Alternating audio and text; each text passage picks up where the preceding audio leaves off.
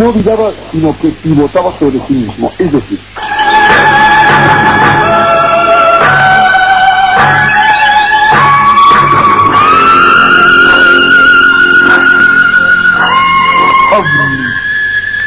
un mensaje constante.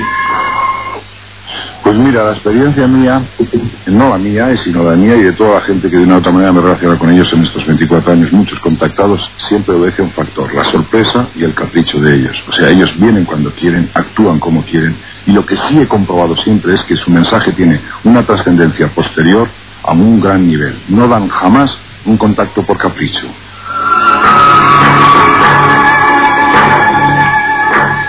OVNIS, un tema apasionante, con notas, comentarios y reportajes a los más destacados especialistas. Yo te quería preguntar eso. ¿Qué, qué es lo que saben los gobiernos que son los, los ovnis? ¿Qué son? Naves no humanas. De otros planetas. Por supuesto. Ya. ¿Y cómo se puede explicar la pregunta típica de siempre? Que lleguen desde increíbles distancias años luz. Pues porque evidentemente tienen sistemas de viaje que no son los convencionales que nosotros conocemos. Eso es eh, obvio, ¿no? Es lógico. Es decir, esta, estas civilizaciones, que son muchas, eh, disponen de unos sistemas de navegación que no tienen nada que ver con nuestros sistemas de propulsión. Por eso...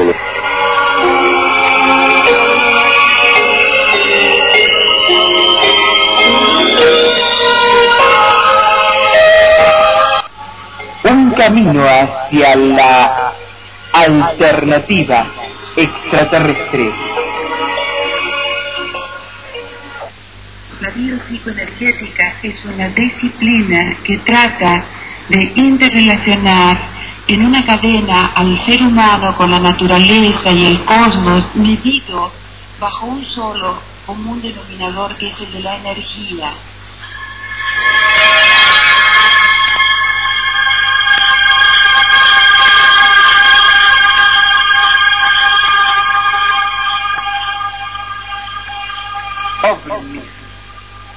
Con datos y experiencias de la realidad. pero últimamente estoy más feliz porque se está desmoronando toda la nefasta y maligna estructura que fue montada en forma falsa y premeditada por los personeros de las grandes potencias mundiales para ocultar todo el tema extraterrestre.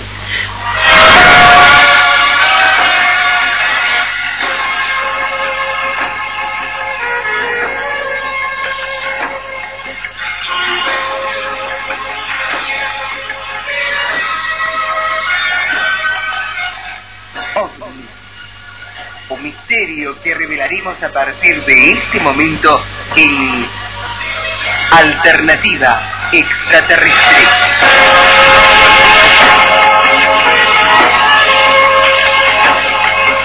Yo creo que esa es una, de las características de la nueva era que se inicia, la era de Acuario, en, en la que se deja de buscar tanto en lo externo y se pasa a ir descubriendo poco a poco que en la medida que uno vaya produciendo cambios en su interior, eh, esos cambios se van a reflejar necesariamente en su exterior, no solo en lo físico externo, sino que en, en todas las circunstancias de su vida externa.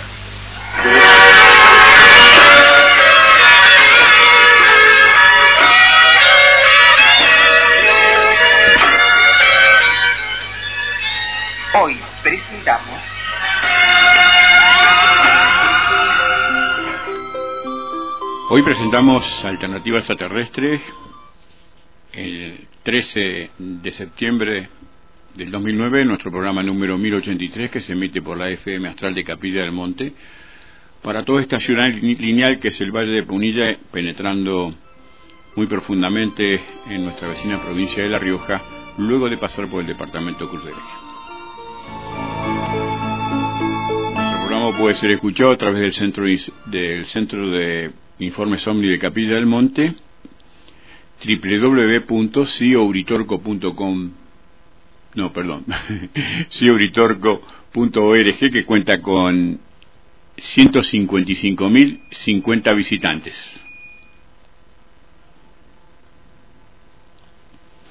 Mensajes al 03548 154 00783.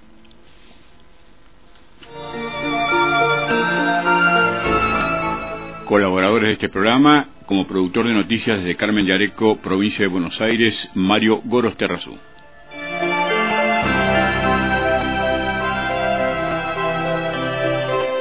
Asesor de temas aéreos anómalos desde Rosario, provincia de Santa Fe, Juan Carlos Gauna.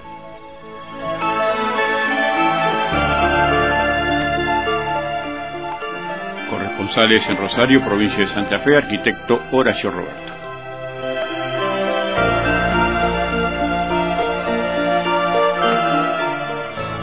Bogotá, Colombia, Angie López y Fernando Plestet.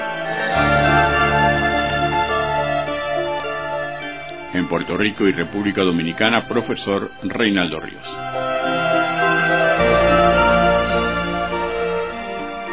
En Miami, Florida, Estados Unidos, doctor Roberto Orozco. Puesta al aire y musicalización de nuestro programa bajo la responsabilidad de Luz Mari López. Y de conducción de quienes da la muy buenas noches, Jorge Alberto Suárez.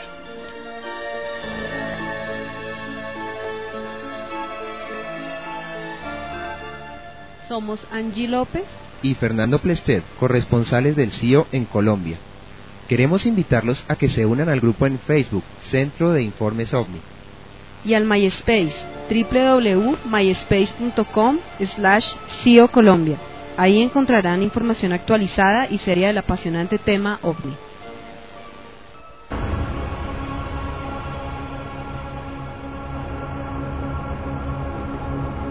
Alternativa extraterrestre.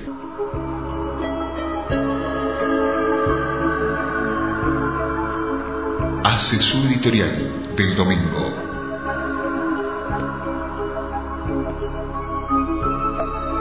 Hola, ¿cómo están? Nosotros felices una vez más de estar junto a ustedes y quiero decirles que este programa 1083, cumpliendo 23 años, es nuestro aniversario número 23, obviamente, de permanencia en esta casa que es FM Astral.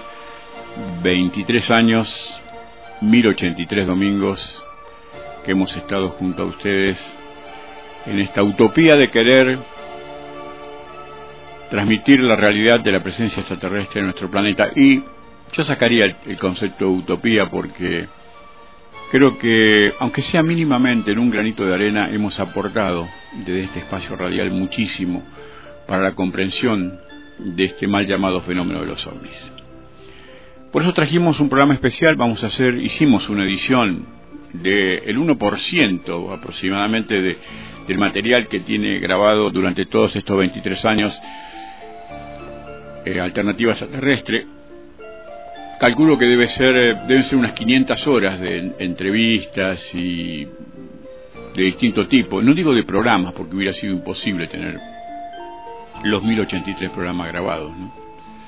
Un programa que en el comienzo fue dos horas, eh, luego por pedido de la audiencia llegó a tres horas, nos fatigamos, volvimos otra vez a dos horas, por distintas circunstancias de, de programación y por mucho de fatiga estuvimos en una hora, una hora y cuarto, y bueno, este, siempre tratando de, transmitirles a ustedes toda la valiosa información que nos llega de todas partes del mundo. Queremos muy especialmente agradecerle a estos amigos que hemos nombrado, a Mario Goros Terrazú, a Juan Carlos Gauna, al arquitecto Horacio Roberto, a nuestros entrañables amigos Angie López, y Fernando Plesté de Bogotá, Colombia.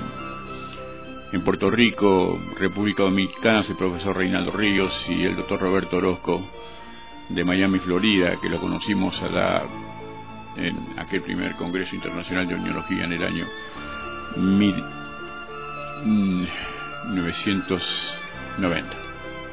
99. Bien, eh, le vamos a, ofrecer entonces un, una pequeña síntesis de notas y entrevistas que hicimos con distintas personalidades. Pero antes quiero decirlo que nuestro programa, eh, nuestro servicio de Internet, Radio Omni, está creciendo lenta, lenta pero paulatinamente en audiencia, es ese servicio informativo que hacemos de lunes a viernes, por Radio OVNI en jaica.com. Y bueno, nos pone muy felices, inclusive hemos inaugurado esta semana eh, una, una modalidad que es a través de todas las posibilidades que nos da Internet, eh, gratuito, incorporar a distintos investigadores de distintas partes del mundo. El día jueves eh, fue, el día miércoles fue el señor Johanan Díaz, periodista de México, que que colabora con el señor Jaime Maussan. Y el día viernes tuvimos el honor de realizar una entrevista con el señor Jaime Maussan, donde hablamos de una serie de cosas muy interesantes que lo vamos a poner en el principio de nuestro programa. Y ayer, el día, mejor dicho, el día viernes, estuvimos hablando con nuestro entrenable amigo Mario Goros Terrazú de distintos temas como la exopolítica, y nuestro productor de noticias, de la exopolítica, y, de, estos, de esta realidad nueva que ha aparecido mm, durante los últimos días, que nos la transmitió Johanan Díaz, donde apareció sin ningún tipo de trascendencia en la prensa 1.600 documentos secretos del gobierno de Estados Unidos, eh, blanqueados por la CIA nada más, ¿no? Así que bueno, y vamos a seguir entonces de lunes a martes, lunes, martes, miércoles, todos los días de la semana, trayendo este, invitados.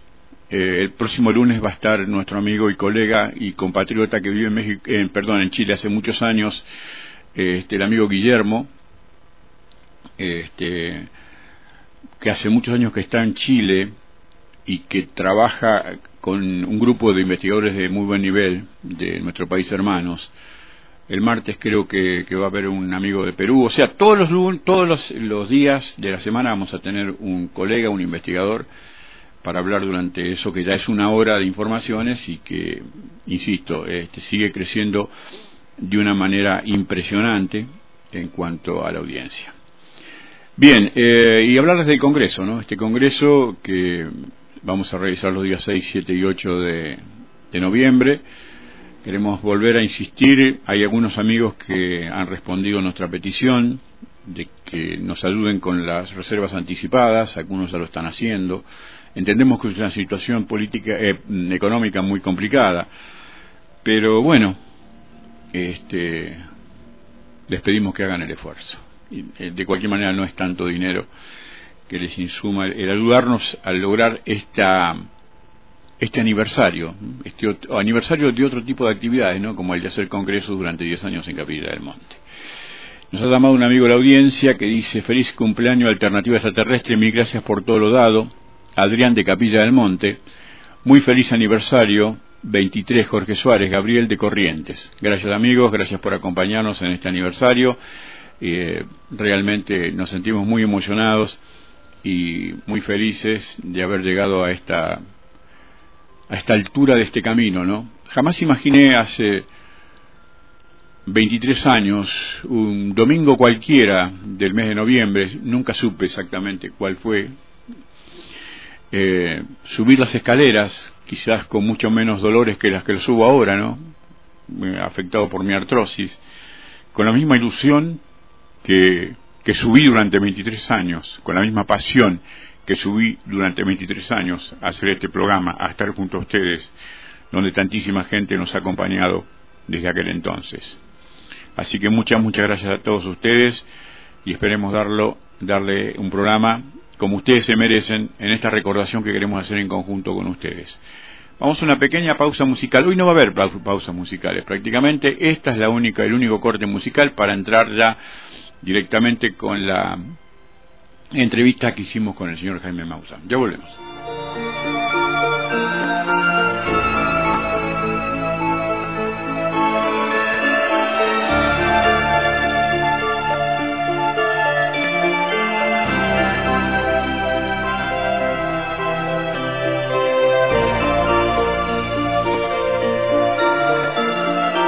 a través del bueno de Benítez es un lujo hablar contigo. Gracias, muy amable. Muchas gracias.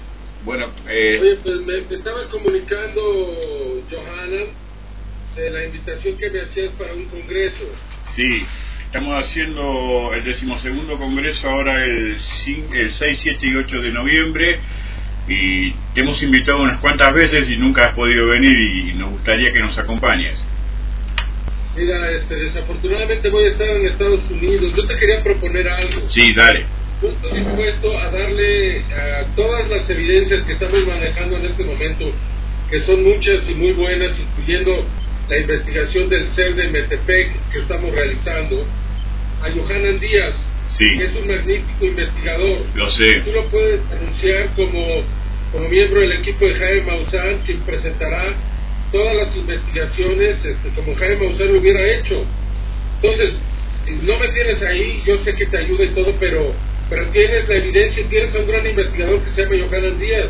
Bueno, No sé si lo quieras considerar. me parece bien, si tú lo propones, eh, Jaime, me parece fantástico. Te prometo que la próxima vez, este, pues, nada más avísame, tienes que avisarme con más anticipación.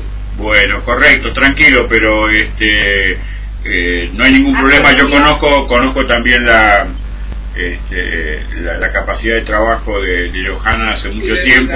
Le armamos la conferencia igual y se la ponemos en, en la computadora para que la pueda desarrollar allá igual, con todas las evidencias y todo lo que hay.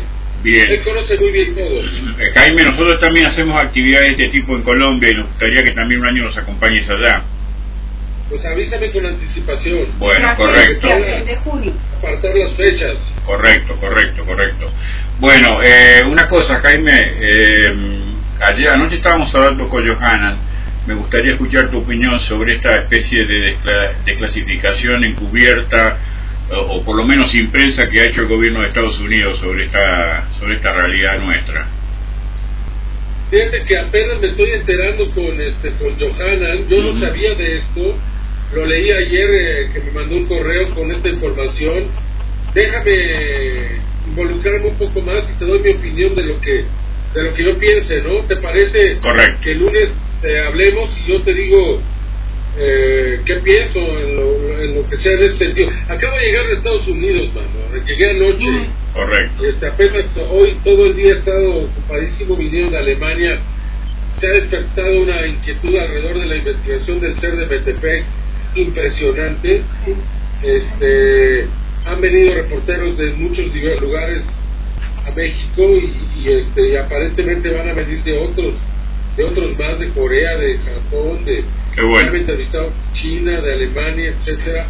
Entonces estuve bastante apretado y no, no pude dedicarme a, a leer eh, la información que me mandó Johanna, pero, pero de aquí al lunes lo hago con toda certeza y platicamos. Bueno, bueno, ya por último, eh, sé que has andado mucho por Inglaterra este año. Eh, ah, creo que ha sido una de las oleadas más importantes de los últimos años.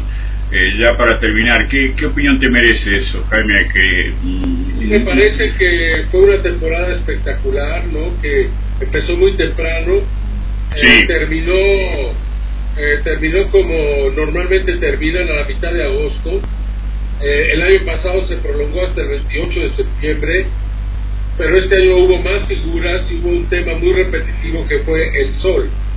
Y Sí. el sol, como supimos, tuvo una, además de que ha bajado mucho su actividad y, y tiene menos calor y está produciendo menos viento solar, y esto está afectando el clima en el mundo. Yo he venido manejando la tesis de que el sol es responsable del calentamiento global, Ujú. pero ahora es exactamente lo contrario. Súbitamente en el 2007-2008 bajó su actividad y la ha continuado manteniendo a la baja. Eh, eh, podría convertirse en uno o dos años más en un mínimo y esto pues sí, sí son un poco malas noticias porque cuando ocurren los mínimos viene un, en- un enfriamiento muy importante. No es súbito, es gradual, por eso no se ha sentido, pero eh, vamos a empezar a ver que los inviernos van a ser más, eh, más fríos, más largos. ¿no? Y, y creo que todo esto estuvo representado en los campos de tiro en Inglaterra. Además, China ya de manera oficial ha revelado que sí existen videos muy importantes del eclipse con ovnis. Es decir, ocurrió lo mismo que en México en el 91. Es cierto. Y también debemos de recordar que este eclipse es el siguiente en la serie de los eclipses largos, porque hay todo tipo de eclipses. Pero hay un eclipse muy, muy largo que ocurre cada pues no sé, 20, 30 años o más. En este caso fue en el 91 y ahora en el 2009. Eh, y también se dio el avistamiento de ovnis. Entonces me resulta muy interesante y también vuelve a, a ser el punto central el sol y, esto quedó perfectamente reflejado en los campos de trigo en Inglaterra. Así es que hay que estar muy atentos al sol en lo que va a pasar las próximas semanas. Y con respecto al, al, al fenómeno, pues bueno, este muy interesante, pero al final los granjeros muy, muy agresivos, borrando las figuras apenas horas después de que aparecían. Nunca habíamos visto una actitud tan agresiva como la que se vio este año. Creo que es otro de los puntos a resaltar allá en Inglaterra, ¿no? Que las dos últimas figuras muy espectaculares duraron tres o cuatro horas antes de que las borraran. Y esto, si se hace una conducta hacia el próximo año, pues no sé qué va a pasar, ¿eh? Eh, ha habido también la aparición de alguna figura que tiene que ver con los mensajes mayas, ¿no? Algunas sí, después de varios años en que no habían aparecido. La última fue en el 2006 y ahora 2009. Casi no habíamos visto en los años uh, anteriores. Vimos en el 2004, en el 2005 y en el 2006, pero hasta ahora, así es que vamos a ver, apareció una en el mismo lugar donde apareció la, el llamado calendario maya del 2004 en, en, muy cerca de Silver Hill y muy interesante, ¿no? Entonces, pues vamos a ver el próximo año, a lo mejor es de ciclos de tres en tres que se presenta, vamos a ver, y, y si es así, pues entonces empezaremos a entender eh, cuál es la dinámica que, estos, eh, que estas inteligencias siguen. ¿Qué opinión te mereció la, la cumbre exopolítica que se hizo en Barcelona, Jaime? Bueno, me parece un muy buen intento. Eh, creo que hubo un pequeño escandalito ahí con Sí. Steven Greer. Este, no sé, eh, desafortunadamente no, no trascendió mucho, ¿no? no faltó que trascendiera más, pero yo creo que son intentos que se tienen que hacer. Me parece que el tema de la exopolítica es muy importante porque tenemos que empezar a prepararnos más allá de la discusión estéril de si esto es real o no, pues cómo lo vamos a manejar, cómo vamos a confrontar el fenómeno, ¿no? Entonces, cualquier intento que se haga en ese sentido me parece loable. Lástima que yo, pues, este, me tomó entre dos viajes de Estados Unidos. Yo estaba en México, pero apenas dos días después de que terminó la cumbre tuve que salir a Inglaterra a los círculos, entonces pues no, no, no me era posible este, este año no me era posible, vamos a ver si el próximo año en una ocasión en que las fechas se adapten lo pueda yo hacer, ¿no? Correcto. Eh, alguna vez hablamos con, me, me pidió Juan José eh, que me, me, contó que tú estabas muy interesado en una investigación que nosotros habíamos este, iniciado en la isla de San Andrés.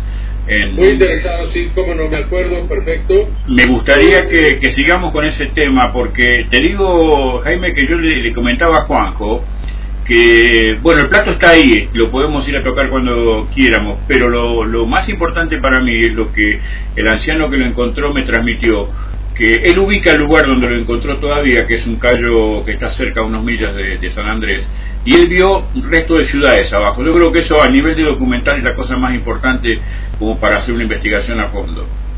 Pues si se puede, sí, habría que checar de qué tan real es eso y esto, porque todo lo que hagas en este sentido implica enormes gastos. Sí, claro. Se pueden hacer, se pueden hacer, pero, pero este pero hay que estar seguros porque hacerlos y que no salga nada claro. es lo peor que puede pasar. Yo te voy a mandar un informe completo a través de Johanna, Jaime, para que tú lo estudies, inclusive lo puedes chequear con, con, con, el, con Juanjo, que él le mandé inclusive los videos que yo filmé sobre, sobre la, el comportamiento extraño de este plato que quema todo lo que se le pone arriba inmediatamente.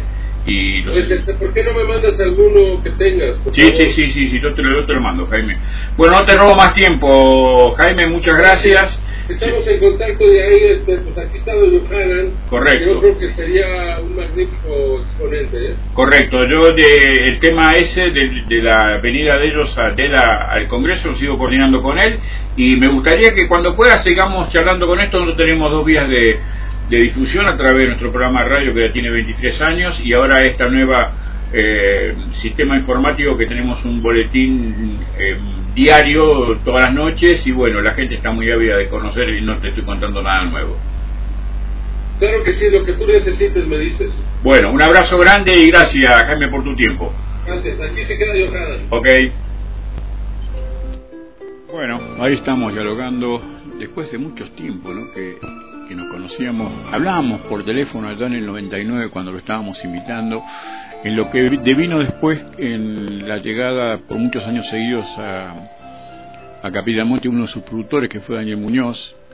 Y bueno, es un hombre muy ocupado, vive en Estados Unidos, tiene mm, amplia este, área de investigación, ha estado mucho tiempo en Europa, especialmente en Inglaterra, es un hombre muy, muy ocupado y ha, de, ha de, devenido en, en su, uno de sus colaboradores más directos, que es Johanan Díaz, para que lo reemplace en nuestro congreso del 6, 7 y 8 de noviembre. Ya a la distancia, un abrazo para Jaime y seguramente seguiremos dialogando en este sistema de jaica.com a través de nuestro, nuestra radio en Internet, Radio Omni. Vamos a una pequeña pausita y ahí nos metemos derecho, sin parar, en todas las entrevistas que hicimos y que rescatamos de estos archivos de 23 años de alternativas extraterrestres por la FM Astral de Capilla del Monte.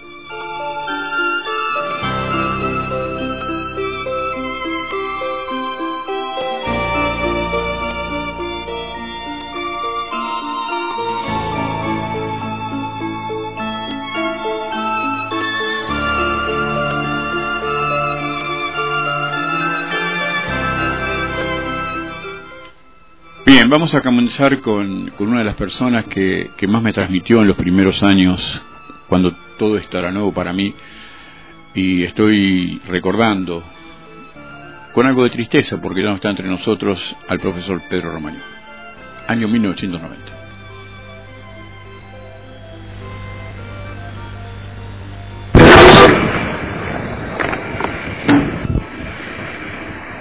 Y una vez más contamos en Capilla del Monte con la presencia del profesor Romañón y como siempre colaborando con ustedes, Carlos y toda la gente de Alfobar, de quienes siempre guardamos un hermoso recuerdo, hemos querido hacer una nota para que ustedes lo difundan en vuestro programa de Radio Nacional de Santiago del Estero. Buenas tardes, profesor. Eh, le damos los saludos en nombre de toda la gente de Alfobar, ese hermoso grupo Santiago del Estero que recorre este camino con la misma seriedad que nosotros pretendemos que lo recorran los demás. Bueno, buenas tardes. Ante todo le agradezco a Jorge Suárez esta posibilidad, porque tanto y tanto me habló de este hermoso grupo del FOBAT, que aún no los conozco personalmente, que ya los estoy queriendo igual como si fuéramos viejos conocidos.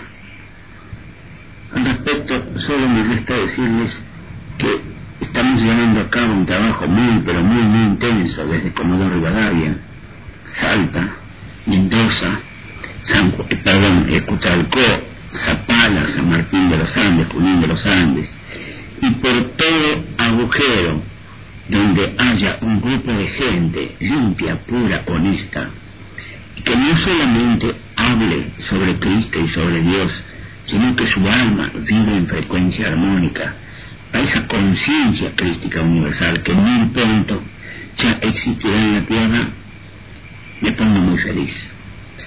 Pero últimamente estoy más feliz porque se está desmoronando toda la nefasta y maligna estructura que fue montada en forma falsa y premeditada por los personajes de las grandes potencias mundiales para ocultar todo el tema extraterrestre, todo lo maravilloso que se va a cumplir en la Tierra, todo lo tan hermoso que por fin le va a dar un hito más de fuerza a los hombres de la tierra para que sigamos luchando y bregando por ese hombre nuevo que pronto va a existir en esta humanidad.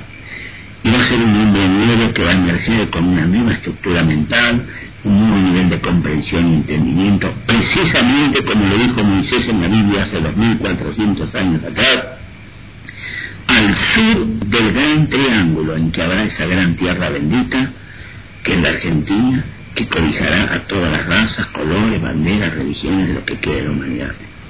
Precisamente por esa luz, por esa conciencia crística, por ese amor que va a predominar entre los hombres nuevos en la nueva tierra, tenemos que seguir trabajando y estamos viendo ya los resultados positivos de todo ese trabajo. Llevó la información como los mismos militares en la actividad y retirado de los Estados Unidos de Norteamérica, cuyo escrito se lo dejo íntegramente acá al amigo Jorge, se han aglutinado bajo una sigla que se llama JMP, Justicia para el Personal Militar, así se llama. Y esos militares, a quienes se le ordenó por el gobierno y por la Central de Inteligencia Norteamericana, la famosa CIA, que ellos tenían que obligar a silenciar, a ocultar, a negar, a desvirtuar a todos los testigos que habían tenido contactos con seres extraterrestres o habían visto discos voladores. También denuncian que muchísimos aviadores, nosotros conocemos alguna docena de casos, habían sido obligados por sus superiores militares a atacar con aviones de caza interceptores con sus cañones y cohetes a discos voladores y murieron. No solo es el caso del capitán Jacob, del capitán Mantel, de muchísimos otros magníficos aviadores que sabían que podían encontrar la muerte al atacar un disco volador, ya que la tecnología científica extraterrestre es miles, millares de años superior a la nuestra, sino que debían cumplir, cumplir las órdenes, acatarlas, aunque les costara la vida. Precisamente cuando yo tenía 20 años también fui un aviador cazador y también sabía lo que era cumplir una orden, por eso me pongo en el lugar de todos esos aviadores que encontraron la muerte y que hoy la JMP denuncia como actos criminales producidos por el gobierno americano y la CIA, donde esos pobres aviadores que cumplieron órdenes encontraron la muerte. Bien, a donde estés, Pedro, eh, muchísimas gracias, infinitas gracias por eh, tantos años de entrega, ¿no? por tantas enseñanzas, por tanta valentía. Los últimos diez años de su vida fueron un martirio hasta su muerte, pero nunca bajó los brazos, nunca. Porque siempre digo que las personas, entre comillas, que se vacunan con esta realidad, de la mejor manera, ¿no? No los oportunistas, los charlatanes, los fariseos, los mercantilistas, no, los auténticos, como Pedro, este, han dejado una huella muy profunda y siempre lo dije, aunque me separaran diferencias filosóficas de algunas cuestiones con Pedro, que gracias a esa huella profunda que dejaron ellos en su camino pudimos transitar nosotros con alguna con alguna tranquilidad. Y como no podía ser de otra manera, otro grande de la ufología o la omniología de Argentina, cuando visitara allá en el año 1990 Capilla del Monte, y así conversamos con el profesor Fabio Serpa. Es un renovado placer encontrar eh, la visita de una de las personalidades de la investigación extraterrestre más reconocidas en el mundo. Y digo renovado placer porque para quienes hemos asumido recorrer este camino del conocimiento sensatamente, tratamos siempre de proponerles a ustedes, que son mi audiencia, aquellas personas que están reconocidas como tales. Por eso les quiero presentar esta mañana de enero al profesor Fabio Serpa y en principio le vamos a pedir que les dé un saludo para toda la audiencia de Alternativa Extraterrestre. ¿Cómo le va, profesor? ¿Qué tal, Jorge?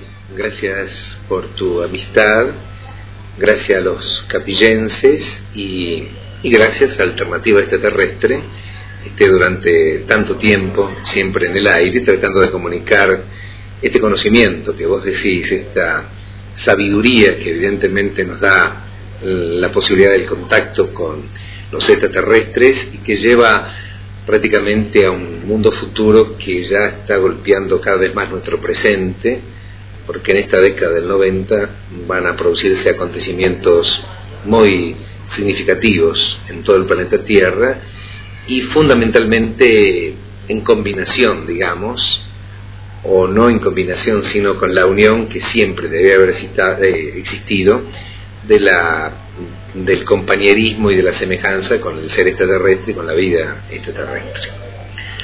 Profesor, eh, es eh, una vocación nuestra es la de conocer la opinión de ustedes quienes eh, hacen una investigación seria sobre esta realidad.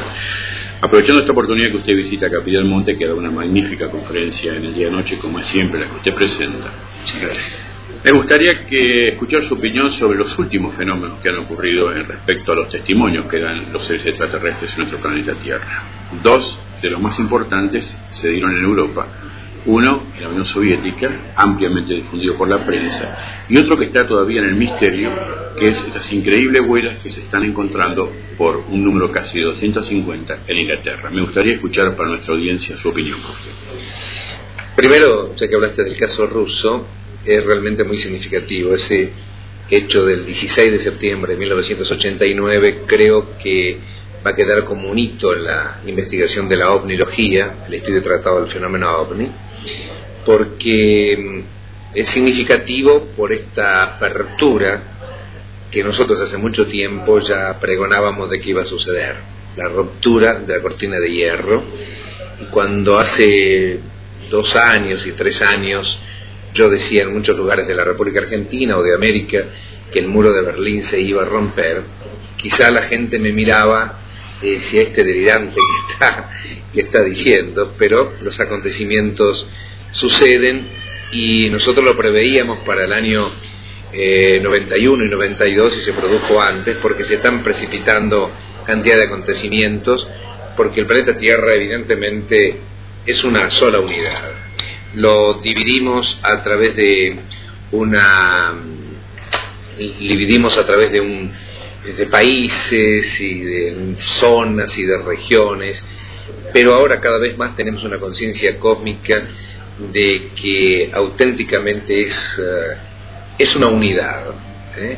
Es decir, eh, el, ruso con el alemán, con el afganistano, con el chino, con el japonés, con el argentino, el brasileño, el capillense, el porteño, el carioca de Río de Janeiro o el de habitante de Oklahoma en los Estados Unidos, son todos seres humanos que forman parte de una comunidad cósmica.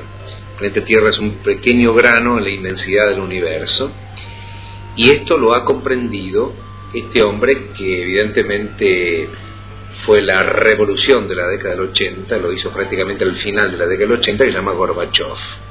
Abrió las puertas, rompió los muros que dividían al Oriente con Occidente, con el comunismo y el capitalismo, y evidentemente pienso que todo sucedía o sucedió a partir del 17 de agosto de 1985, cuando se hace aquella bomba espiritual de paz a través de los integrantes del Colegio Invisible, del cual me siento eh, dignamente feliz de pertenecer a ese Colegio Invisible, que se promovió esta bomba espiritual de paz, pidiendo a cada miembro del Colegio Invisible en cada lugar del planeta o cada país, y 144.000 personas, un número clave para los mayas, hicieron esa bomba espiritual de paz y tuvo evidentemente la máxima resonancia. En aquel momento yo estaba en Radio Continental y a través de Más allá de la cuarta dimensión, aquel sábado a la noche, hicimos una invocación al discípulo, una oración al hombre nuevo, que pregona al final evidentemente el conócete a ti mismo para conocer a los demás y el amaos los unos a los otros. Y le pedíamos a todos mis compatriotas de que nos uniéramos en, en lugar de ser una bomba física de, de destrucción y exterminio, que, fue, que fuera una bomba espiritual de paz. Y eso eh, se diseminó en distintas partes del mundo por distintos integrantes de este colegio invisible, pero tuvo un hito fundamental en Central Park, en New York. Y allí se tomaron de la mano, en pleno Central Park, más de dos a dos millones y medio de personas, en que de repente estaba un Steven Wonder, estaba un Robert Redford, estaba mi hermanita Shirley Marlene y estaba eh, Sting y eso fue muy significativo porque dos días después el señor Gorbachev lo llamaba al señor Reagan y decía terminemos con la guerra de las galaxias y evidentemente unámonos. Bueno, ahí estaba el profesor Fabio Serpa haciendo una reflexión sobre parte de su investigación. Gracias, Fabio, por toda esta mitad de tantos años. Luego eh, le vamos a invitar a escuchar a ustedes lo que para nosotros fue quizás uno de, de los tantos honores que nos transmitieron los investigadores, en este caso el investigador más conocido de, del idioma castellano, que es el señor Juan José Benítez, productor de, escritor de Caballo de Troya, entre otros 60 libros, hasta el día de hoy no distingue con su amistad, el momento que llegaba a Capilla del Monte a recorrer este lugar bendito junto con el doctor Fernández Jiménez del Oso en el año 1989. Aficionado al periodismo y muy especialmente unos respetuosos estudiosos de la investigación de quienes en el mundo han demostrado eh, un respeto y una idoneidad con el tema extraterrestre. Hoy tenemos la enorme satisfacción de contar en Capilla del Monte, tal cual lo había prometido, la presencia de Juan José Benítez. En principio, para mi programa Alternativa Extraterrestre, le vamos a pedir a Juanjo que nos dé eh, su saludo primero. ¿Cómo está Juanjo? Pues muy bien. Eh, la verdad es que no tenía mucha idea de que iba a llegar tan pronto, pero bueno, aunque ha pasado ya tiempo desde lo de Oritorco, pero muy contento porque he podido estar aquí, estar con, contigo, con Jorge, ver un poco la zona, conocer un poquito mejor los casos que ha habido aquí y eso siempre es importante. En definitiva, estas poquitas horas que has estado en Capilla del Monte, mm, si bien mm, no con una investigación profunda, pero sí te ha expresado eh, un, adelanto de algo que nosotros te hemos informado a través de, distintas eh, investigaciones que te hicieron con personas reconocidas, que tú la tenías eh, en tu poder y me gustaría para nuestra audiencia una reflexión de este momento en lo que significa para vos a través de la experiencia de tu investigación. Bueno, como tú dices muy bien, ha sido muy poco tiempo, es una toma de contacto nada más. Pero bueno, yo creo que ya cuando tienes un poco de experiencia y llevas muchos años en esto, simplemente con ver o escuchar, aunque no sea más que un tiempo, unas horas, a, por ejemplo, a los testigos o agentes que están en la zona, como es este caso de Uritorco, empiezas a intuir, te das cuenta de que hay algo serio, que es algo cierto, que no hay ninguna mentira. Las huellas fotográficas que yo ya había visto a través de las fotografías que tú me habías enviado gentilmente, en fin, toda una serie de datos y pormenores me hace ver y sospechar de que hay efectivamente un fondo de realidad, es decir, que aquí ha habido, digamos, un caso importante, otros muchos anteriores y posteriores, probablemente a lo mejor tan importantes como ese, pero desconocidos, y que evidentemente es una zona muy caliente en cuanto al fenómeno ovni por razones que yo lógicamente no puedo saber ahora, ¿no? Porque lo que hay que hacer es volver, volver con calma, volver con tiempo, recorrerlo de nuevo todo, interrogar a más testigos. Pero vamos, creo que me llevó una impresión muy positiva que en el fondo ya sabía que era así, porque cuando tú ves unos documentos fotográficos, como es el caso del, de la huella famosa, pues te das cuenta de que eso no puede estar, que es muy difícil que esté inventado o que sea un artilugio que sea un fraude. Es decir, que yo ya había, yo venía a, Capilla del Monte con la seguridad de que había algo. Y bueno, lo único que he hecho ha sido ratificarlo un poco, nada más. Una de, tus preocupaciones, y inclusive la gente que te está acompañando en este viaje, es eh, solicitar información sobre la supuesta ciudad Erx eh, en definitiva, esto que no sería la única ciudad extraterrestre que estaría eh, en el planeta, hay información de que en distintas partes del mundo existe esta posibilidad. Eh, ¿Qué, mm, referencia te merece, qué opinión te merece en cuanto a esta mm, situación de que los extraterrestres alguna vez habrían implementado bases en la, bajo la superficie de nuestro planeta? Bueno, ese sí que es un tema desconocido para mí. Quizás es un tema que le gusta más a, mi buen amigo, el doctor Jiménez del Oso, que me acompaña en este viaje, ¿no? Y, por el que incluso yo creo que se siente más atraído que yo. Hombre, personalmente pienso que en una remota antigüedad es muy probable que estos seres pudieran hacer en determinados lugares pues algún tipo de asentamiento que hoy podría ser denominada o calificada como bases ¿por qué no? Es decir, cabe la posibilidad en lugares realmente aislados o remotos. En la actualidad yo no creo que existan tales bases. Lo que sí entiendo que puede haber refugios. Y por ejemplo, el mar o los océanos son uno de esos refugios, porque hay muchísimas evidencias en el mundo de gente, de, de personas que han visto entrar y salir estos objetos del mar. En consecuencia, es muy probable que el mar, por sus características, sea un estupendo refugio que no base. Yo dudo mucho que tengan bases. Aquí no creo que las necesiten. En todo caso serían las propias naves nodrizas las bases ya establecidas, ¿no? Y quizás también como refugios en otros lugares de las cordilleras, de los desiertos que son de difícil acceso para el ser humano y sobre todo de acceso lento para el ser humano, con lo cual está un poco a salvo la seguridad de estos seres. Pero en cuanto a ciudades subterráneas eh, en diferentes dimensiones, como parece ser el caso de la ciudad secreta de esta zona, pues me cuesta mucho trabajo creérmelo, francamente lo digo, es decir, no lo niego, no, no sé qué hay más allá de esta realidad, supongo que hay muchas más realidades, no lo pongo en duda, pero claro, para saber con seguridad que eso es cierto, yo necesitaría pruebas y pruebas objetivas. Como no las tengo, pues no, no puedo decir otra cosa, que simplemente me parece un tema interesante, digno de estudio, pero que en, estos momentos mm, me cuesta mucho trabajo creer que sea cierto. En todo caso sería una maravillosa leyenda o una historia eh, romántica muy, muy bonita, muy interesante. Bueno, yo creo que un investigador de los que se llaman serios o que proponen ser investigadores serios, eh, evidentemente el concepto filosófico de su basamento de investigación debe estar orientado en eso, ¿no? sobre pruebas tangibles que de ninguna manera deben discurrir por el esoterismo artificial ni por el misticismo eh, distorsionado que muchas veces se utiliza en esta época. O sea que para ser veraces en lo que significa conclusión de una investigación hay que estar bien pisado sobre la tierra, ¿no es cierto? Pues yo creo que sí.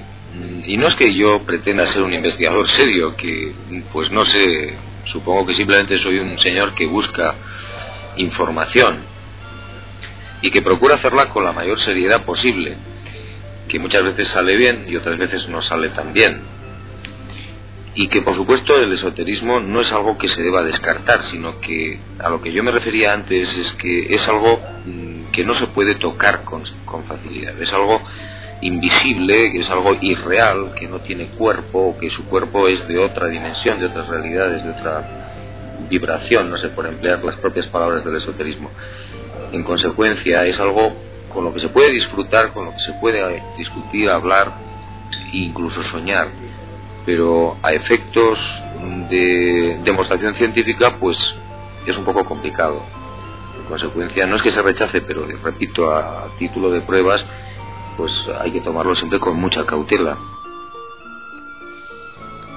Bien, en aquel octubre del año 1989, cuando llegara a Capilla del Monte Juan José Benítez a hacer un relevamiento del fenómeno de la huella del pajarillo, que después de vino en ese documental fantástico que viaja por todo el mundo, que se llama Uritorco, estaba acompañado por el doctor Fernández Jiménez del Oso. Lamentablemente fallecido, un hombre que también me distinguió con su amistad hasta el último momento de su vida.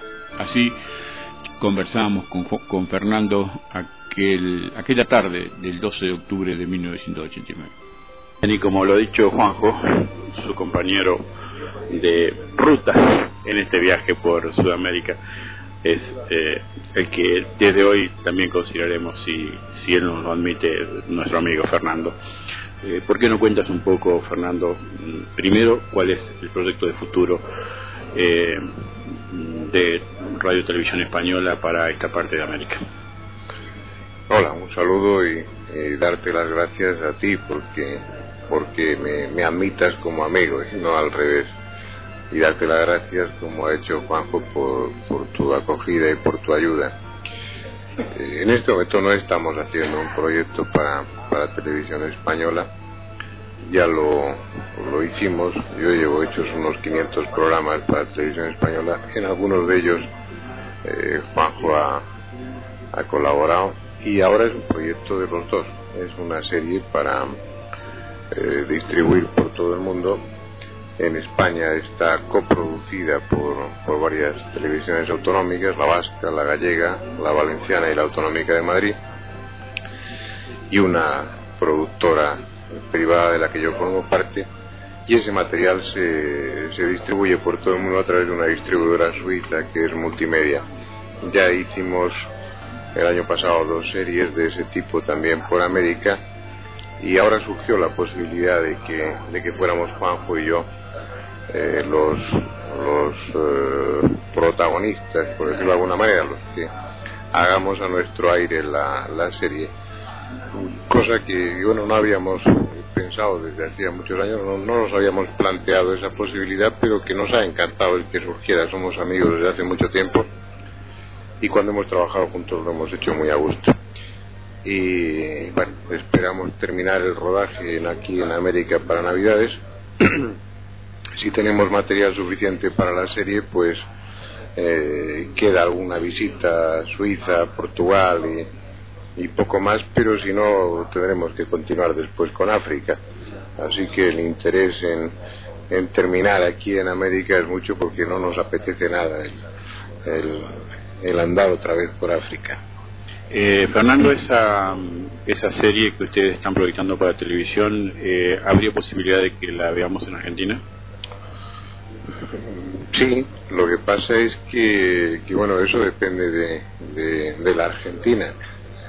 En el momento que esté terminada y que esté ya en los, en los festivales y en los mercados internacionales de televisión, pues se puede comprar como una serie, como una serie más. Y supongo que sí, que habrá más de un canal argentino y de otros países americanos que estén interesados en la serie, sobre todo cuando se van a tocar en varios de ellos aspectos de, estos de estos países. De Argentina probablemente haya dos o tres programas de los de los 13 que componen la serie. De México habrá dos o tres también. En Chile en Costa Rica en Brasil. Es todos estos países probablemente sientan interés por por adquirir la serie. Además hay en es algo que hace muchos años que vengo viajando por esta parte del mundo hay un interés claro y, y, franco hacia todos estos temas y con mucha más tradición que en Europa. Eh, yo cuando, cuando me iniciaba en estas cuestiones en mi adolescencia no encontraba libros en, en España sobre estas materias. En cambio encontraba en las librerías de viejo pues algún libro argentino o mexicano, alguna publicación, alguna revista. Recuerdo pues con tremendo cariño la revista Más Allá, que desapareció ya pero una revista muy muy interesante. Bueno y en, en, aquel momento en España era algo insólito. No estaba distribuida o, o, lo estaba en muy pocos sitios era difícil de encontrar.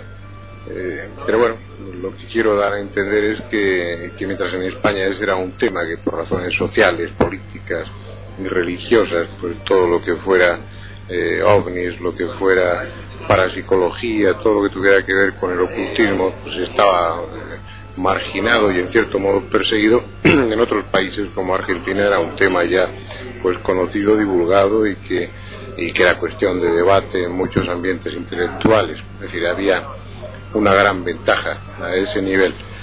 Y eso sigue existiendo, sigue habiendo una gran inquietud respecto a estas cuestiones y eso pienso que es un acicate para que cualquier canal de televisión pues, pues adquiera series, no esta precisamente, pero, eh, pero sí otras relacionadas con, con estos fenómenos. Correcto.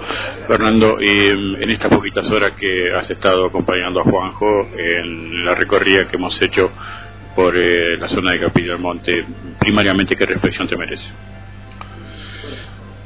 Pues yo suscribiría lo que le escuchaba decir a Juanjo hace, hace unos instantes. La entrada de una impresión muy grata al, al llegar. Es un sitio que respira tranquilidad, que respira paz. No sé cuando estéis en temporada de verano si, si esta tranquilidad pues se verá muy perturbada. Seguramente que no. Pero, pero bueno, es un ambiente eh, de esos que tienen algunos lugares privilegiados, no muchos, que te hace sentirte a gusto y en, y en armonía, como si hubiera algo en, en, la propia naturaleza, algo, algo telúrico o algo que forma parte del, del ambiente que te, que te que te invita a estar.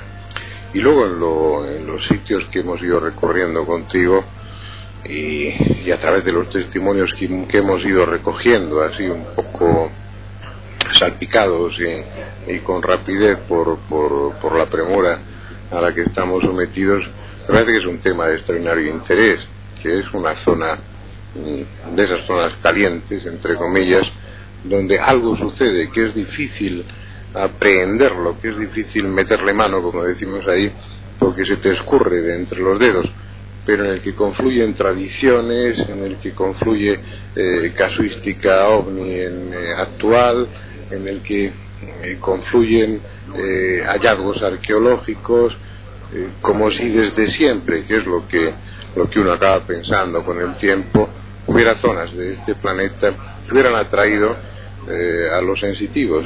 Y tú sabes, pues como, como lo, lo sabe cualquiera que ama el pasado y que lo haya investigado, como, como es mi caso, que, que aquellas gentes, sobre todo los sacerdotes, se dedicaban a, a cuidar, a estimular, a desarrollar la máquina más sensible que hay, que es el cerebro.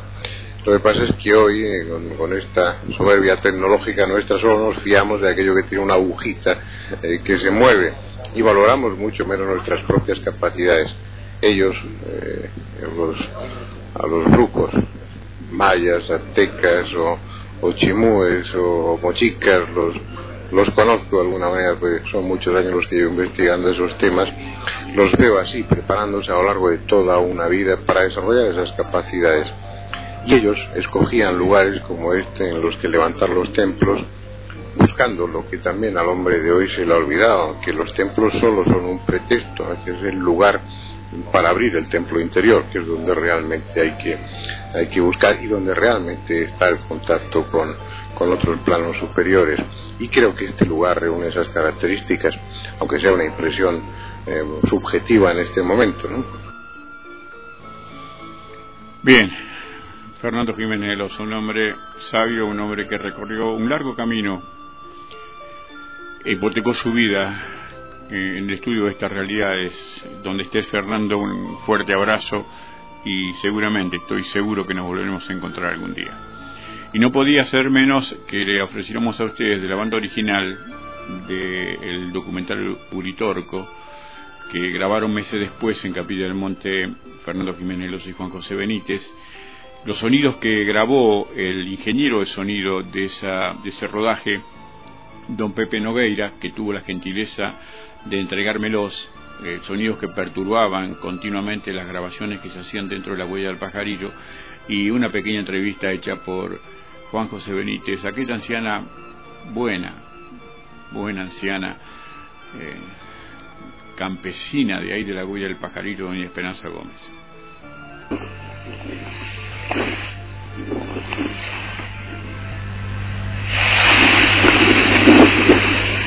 Peace.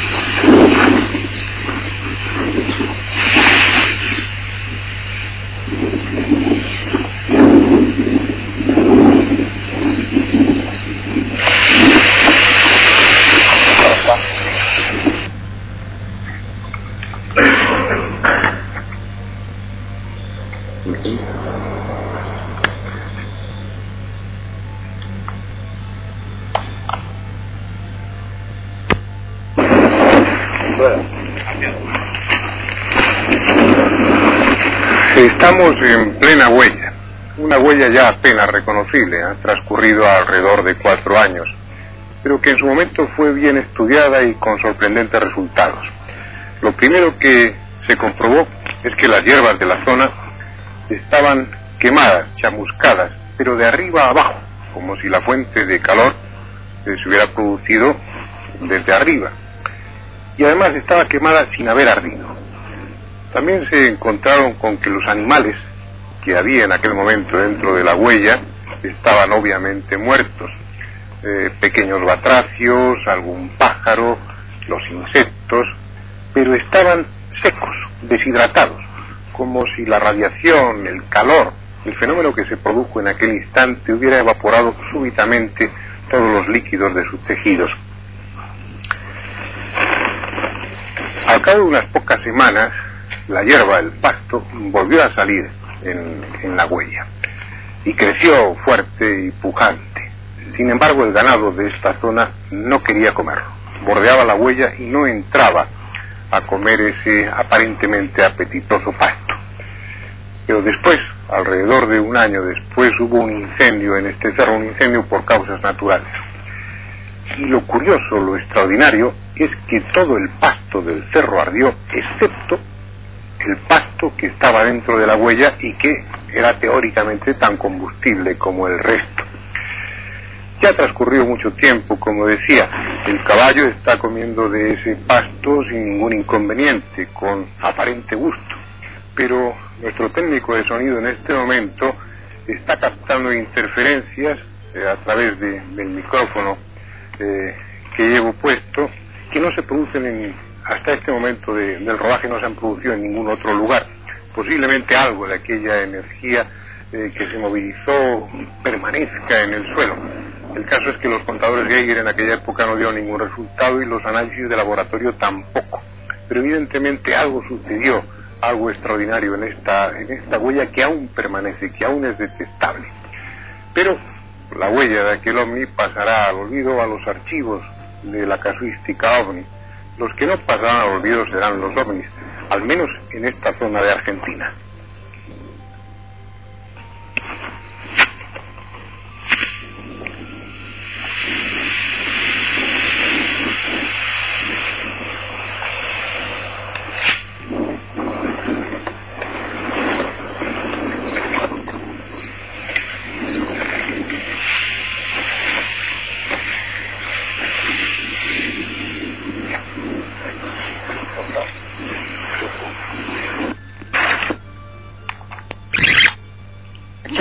No, pensé que me iba a pasar eso.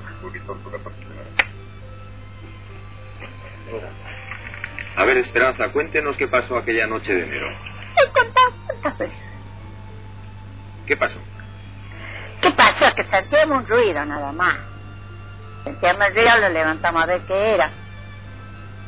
Como lo fuimos a la pieza mía, estaba todo iluminada, pero nosotros no vimos, yo no vi más que el dilumbre.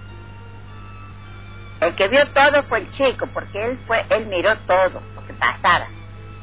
Usted vio la luz roja también. ¿Ah? Usted vio una luz roja. Ah, sí. Esa la vi, por supuesto, si estaba la casa llena de luz. Yo no quería ni mirarla la luz. Soy miedolento. ¿Por dónde pasó la luz? Pasó por acá. ¿Y no ves que el árbol se deshojó todo? ¿Qué pasó con el árbol? Se deshojó en tiempo de ver- verano. Quedó sin una hoja.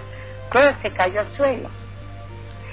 ¿Y escucharon algún ruido? Pero es por el calor de la, de la, de la nave, ¿se ve? El calor de la nave. Claro, digo yo, será por eso. ¿Y hacía ruido el- la nave? ¿Ah? ¿Hacía ruido? Claro, como los días que hace ruido, un ruido bárbaro. Hace ruido como si fuese un avión. ¿Cuánto tiempo duró eso? Ah, eso no sé, porque con día paso de acá ya no, no sentimos ruido. Después que pasó, pasó para allá. Que decían que se había sentado, se caía en el cierre. A ver qué queda la mancha. ¿Dónde, dónde había estado? Que una mancha así. ¿Usted no salió de la casa? No, no. ¿Y por dónde empezó a verlo usted la luz? ¿Cómo? ¿Por dónde empezó a verla? A ver, para verme acá. ¿Y allá? Me dio calor.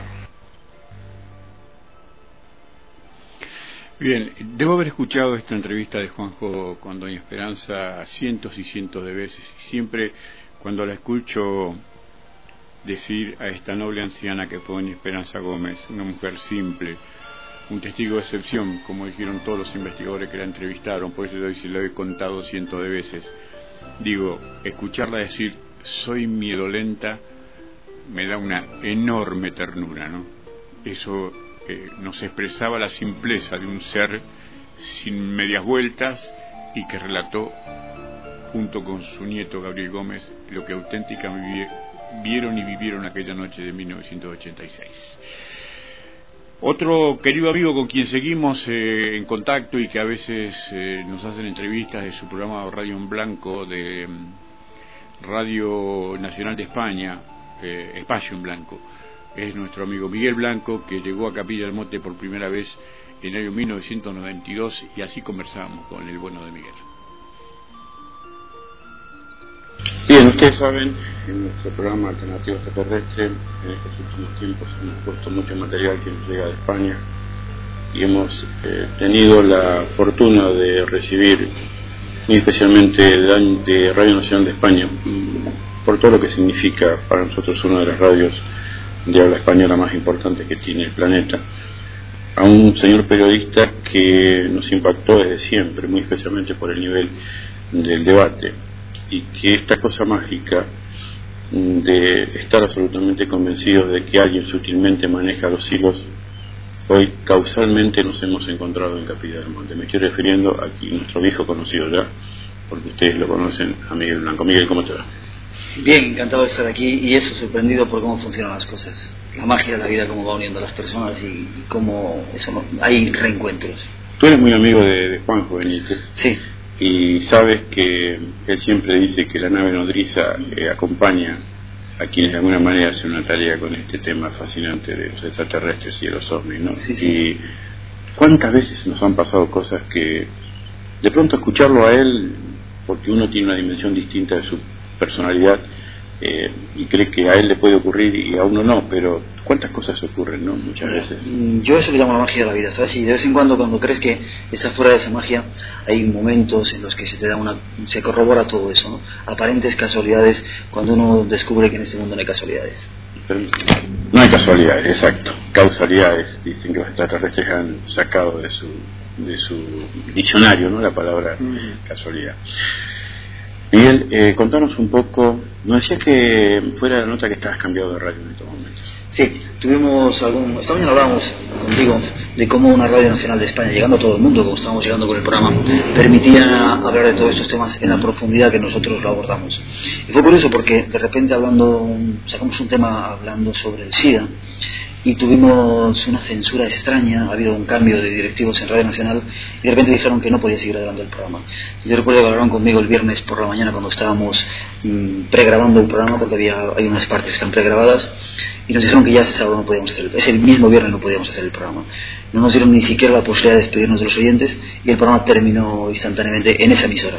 Hay otra emisora, quizá la emisora privada más importante que hay en España ahora mismo, Onda Cero, que enseguida ya habían intentado que fuéramos a trabajar con ellos, nos reclamaron esa misma noche y ahí hemos comenzado la nueva andadura del espacio en blanco, haciéndolo en Onda Cero, seguimos saliendo vía satélite, se nos, se nos capta en toda España y en algunos países de- del mundo.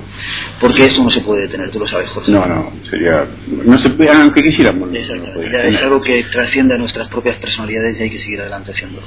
Miguel, eh, en un trabajo que hiciste con Enrique de Vicente, donde hablaban sobre los proyectos secretos de la CIA, hablaban con Enrique, eh, la- algunas interferencias que ustedes estaban teniendo ¿no? en, en Radio Nacional de España. Mm, De pronto, ¿supones de que esas interferencias han ido mucho más allá de interferir la onda e interferir ante los directivos de, de Radio Nacional de España para provocarte la censura? Eh, bueno, yo siempre he pensado, ¿sabes? Cuando terminaba un programa mm, comprometidos, que hemos hecho muchos, yo llegaba a mi casa y decía, ¿cómo nos habrán dejado decir lo que hemos dicho? Mm, Pero siempre me he sentido lo que te comentaba ahora un poco, ¿no? Como una fuerza que estaba empujando a que todo eso fuera dicho, ¿no? Me ha tocado ser amigo, ha tocado, nos ha tocado ser a la gente del equipo del Espacio en Blanco y bueno, lo hacemos, ¿no? Mm, Hasta ese momento no habríamos, no habíamos tenido nunca críticas. Yo hablaba con los directivos de, de Radio Nacional y bueno, les parecía bien todo lo que se decía. Pero recuerdo que en ese programa concreto, eh, por otra serie de informaciones que tenemos los periodistas, tú sabes, otros medios, llegamos a saber que mm, la CIA, con algunos sistemas que tiene, había en determinados lugares de España y sobre todo en el extranjero controlado el programa. Es decir, mandan ondas portadoras que se superponen a la emisión que está saliendo e impiden escucharlo. ¿no? Recuerdo además que tuvimos muchas cartas diciendo que, porque el programa había sido previamente anunciado, que no habían podido escucharlo en algunos lugares de España y en algunos lugares de, de Europa y de otros países. Entonces, al igual que ha ocurrido, ocurrió en esa ocasión, ha ocurrido otras dos veces, y hemos sacado un poco la conclusión aventurera, que nos gusta un tanto pensar así, que en algunos momentos hay ciertas personas que no le interesa que se escuchen ciertos temas, y entonces ponen su barrera para que eso no ocurra.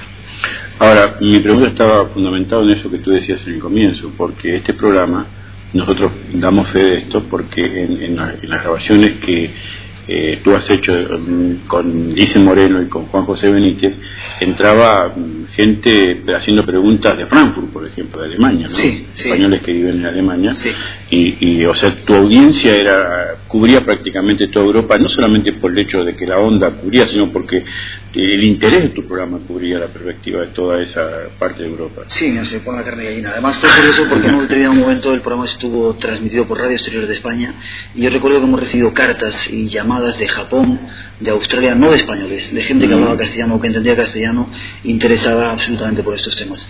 Algo que a mí me sorprendió porque me di cuenta que estábamos llegando a mi- millones de personas en todo el, el planeta y que había un interés increíble por todos estos temas, lo cual nos da una responsabilidad aún mayor en ese sentido de comunicadores como somos. Ahora, de pronto yo creo que haciendo esa tarea que tiene una, necesita una buena dosis de valentía y de honestidad, Es medio como una condecoración esto, ¿no? Sí, sí. Ya te digo, yo lucho mucho entre la responsabilidad, por un lado, el no caer en los falsos egos, pero la recompensa la tienes ahí, ¿no? Mm, Cuando afrontamos temas difíciles o duros o de denuncia, el saber que te está escuchando un montón de gente y que sobre todo ese montón de gente la mayoría de las veces confía en lo que tú dices, porque sabe un poco un trabajo que nos hemos ganado, que somos imparciales, que tratamos de dar toda la información de una forma clara.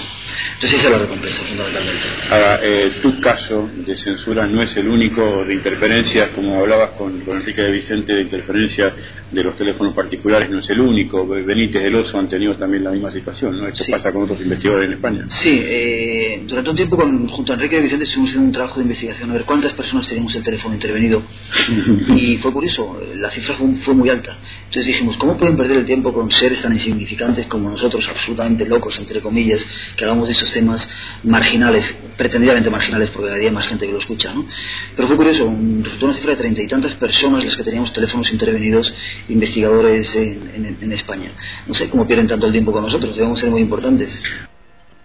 Bien, hemos llegado a Victoria después de un largo viaje acompañado de nuestro amigo Bocha Barrile y estamos en LTD 39 Radio Victoria de Victoria dialogando con quien será mi homónimo o es mi homónimo en Victoria, ya que ustedes saben que alguna vez también yo fui calificado de loco en Capilla del Monte por el loquito de los ovnis.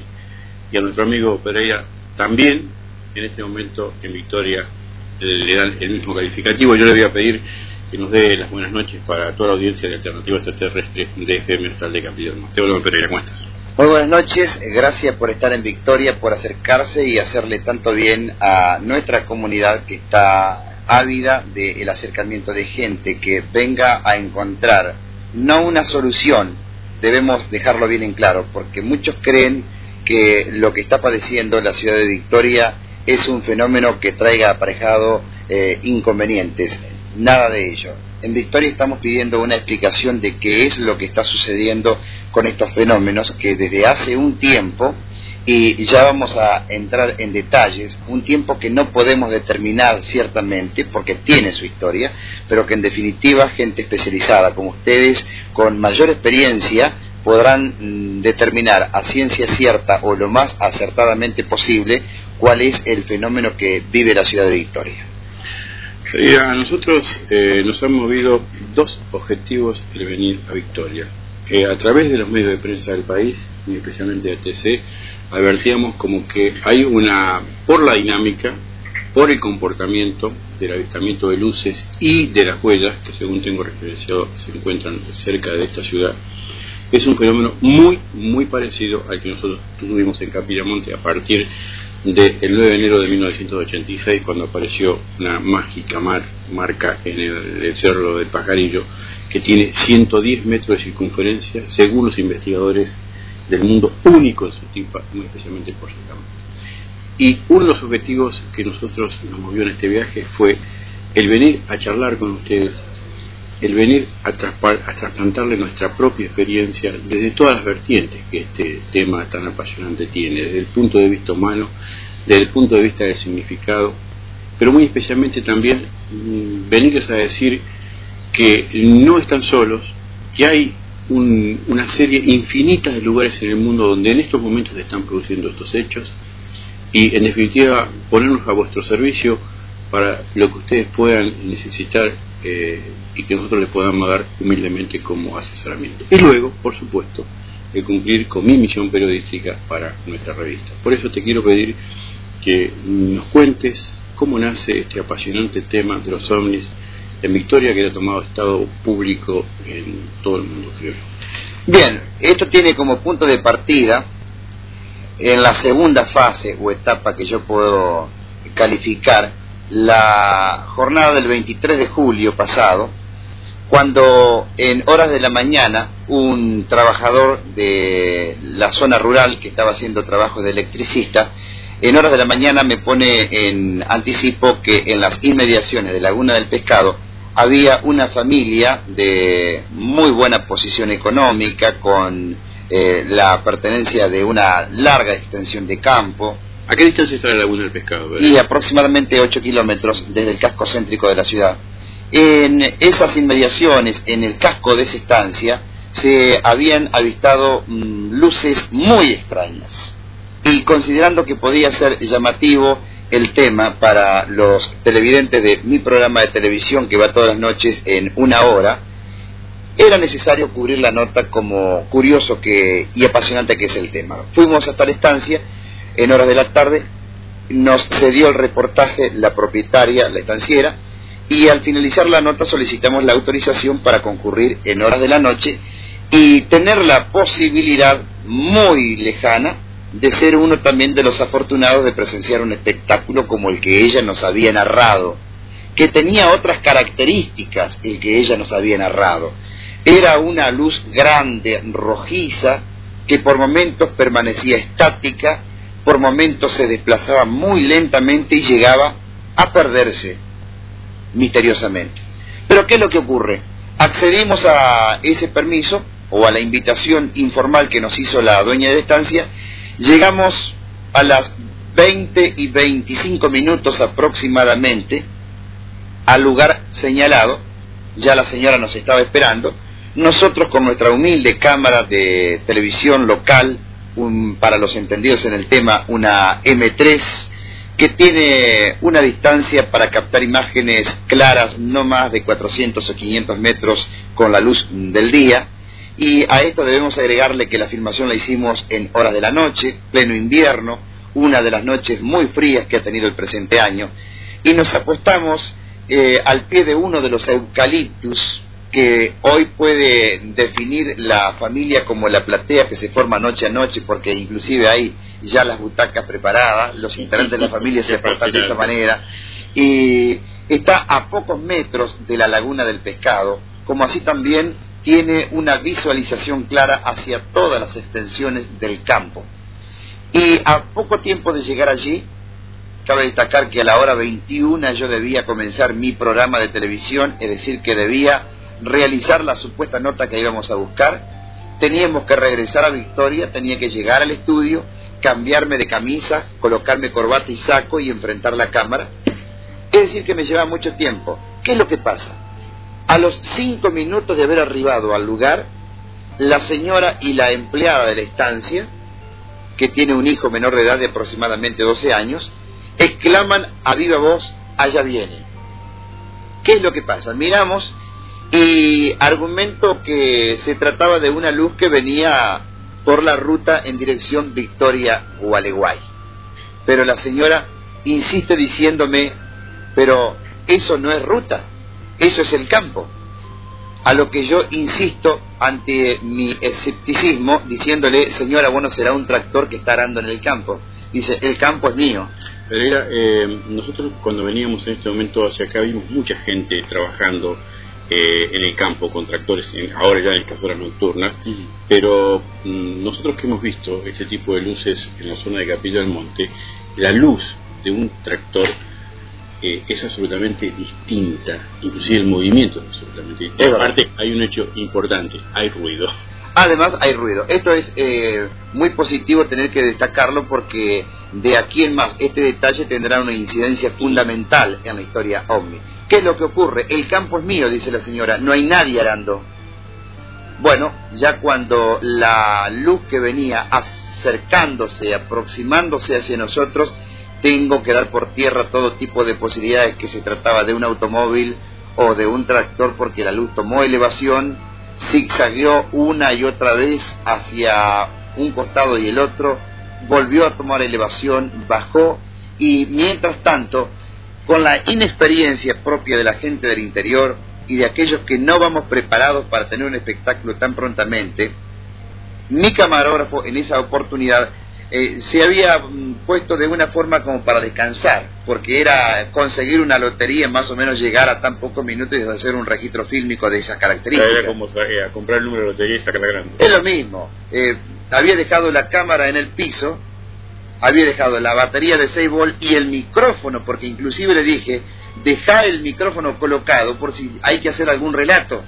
Pero con la inocencia de ese momento el micrófono estaba en off. Lo dejó en el piso y a todo esto, en el desplazamiento que hacía este aparato, la señora exclama, en el interior de la vivienda tenemos un prismático. Alcáncemelo, le digo. la señora le ordena a la empleada que traiga el prismático, ellos, es decir, la señora, la dueña de la estancia, el hijo de la empleada y mi camarógrafo junto conmigo mirábamos el espectáculo hasta que me llega el prismático en forma instantánea, prácticamente una rapidez asombrosa. Y mm, de una forma inocente e infantil me dedico a mirarlo con el prismático y me olvido del micrófono, me olvidé de todo.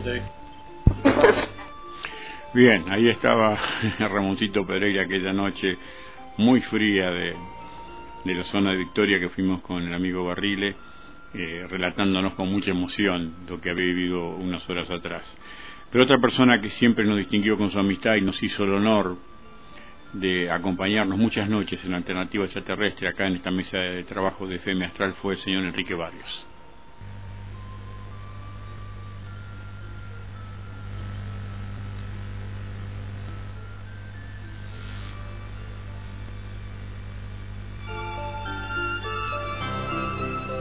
Conocida por todo el mundo como es Ami, Ami regresa y Ami Perrita, de lo cual vamos a hablar esta noche, porque creo que, pero no, estoy seguro de que es el último trabajo. ¿Cómo estás, Perrita? Encantado de estar nuevamente contigo, Jorge, y con los, con los queridos amigos de Capilla del Monte. Vos sabés eh, la satisfacción enorme que nos causa a nosotros mm, recibirlos a ustedes con los brazos abiertos, porque en definitiva siempre nos traen una llamita de luz eh, en esta importante búsqueda de la claridad y del conocimiento y mi audiencia, yo y toda esta gente que te conoce reconocen tu trabajo realmente algo fantástico y que sirve para abrir muchas mentes, o por lo menos, si no abrirlas, proponerse que piensen de que hay una realidad mucho más allá de la que conocemos. ¿no?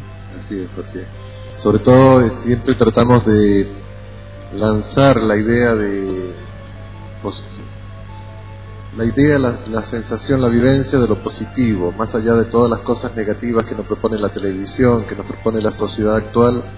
Este, bueno, tratamos de revertir ese proceso negativo creando buena onda, como se dice, como corrientemente.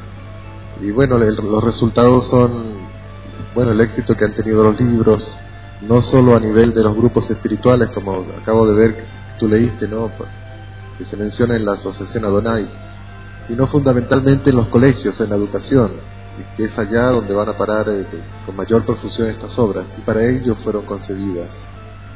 Entonces, Enrique, yo siempre digo que me gustaría que eh, quienes acceden a esta nuestra vocación de difundir toda esta realidad no fueran los que ya de alguna manera están en la búsqueda o hayan despertado, ¿no es cierto? Claro. Si uno pudiera sumar, aunque sea una sola persona, no por convencimiento, sino para que esa misma persona, a través de lo que uno pueda decir este, de esta realidad, se ponga a pensar de que es posible. Eso, para mí, esa simple actitud sería más que justificada y sería realmente eh, sentir la tranquilidad de que uno acá está eh, haciendo una tarea importante. Justamente, por eso es que yo trato de que los libros que yo escribo sean sencillos, sean simples, sean fáciles de comprender, sean amenos, que tengan humor, que tengan entretenimiento, que sean dinámicos, para poder este, eh, transmitir un mensaje a la persona que no está en esta temática esa es la persona a la cual debemos llegar nosotros, como tú lo decías, la persona que no está en, este, en estos temas, que no ha despertado, que no ha tomado conciencia. Entonces yo pienso que si vamos a, esas personas con un mensaje muy elevado, muy espiritualoso, muy de lo alto, entonces van, a, no van a entender, van a decir, bueno, esta es la misma cantilena de, cantinela de siempre, de, de esta gente que está en las cosas espirituales y, y que yo no entiendo, en definitiva. Entonces trato de, de decirles lo mismo, lo mismo, pero de una forma amena, sencilla, dinámica, ágil, entretenida. Y el resultado ha sido positivo, gracias a Dios. Uno advierte, Enrique, como que el mensaje por milenios ha sido simple, ha sido transparente. Y claro, por esta vocación nuestra que uno empieza a sospechar, mm, aunque no lo dicen explícitamente, pero de alguna manera lo sugieren, los terrícolas por momentos nos transformamos en los campeones eh, galácticos de la estupidez. La complicación, ¿no? Sí, queremos complicar todo. Cuando vemos algo muy claro, tratamos de buscar, no, esto es muy demasiado simple, acá tiene que haber otra cosa, ¿no?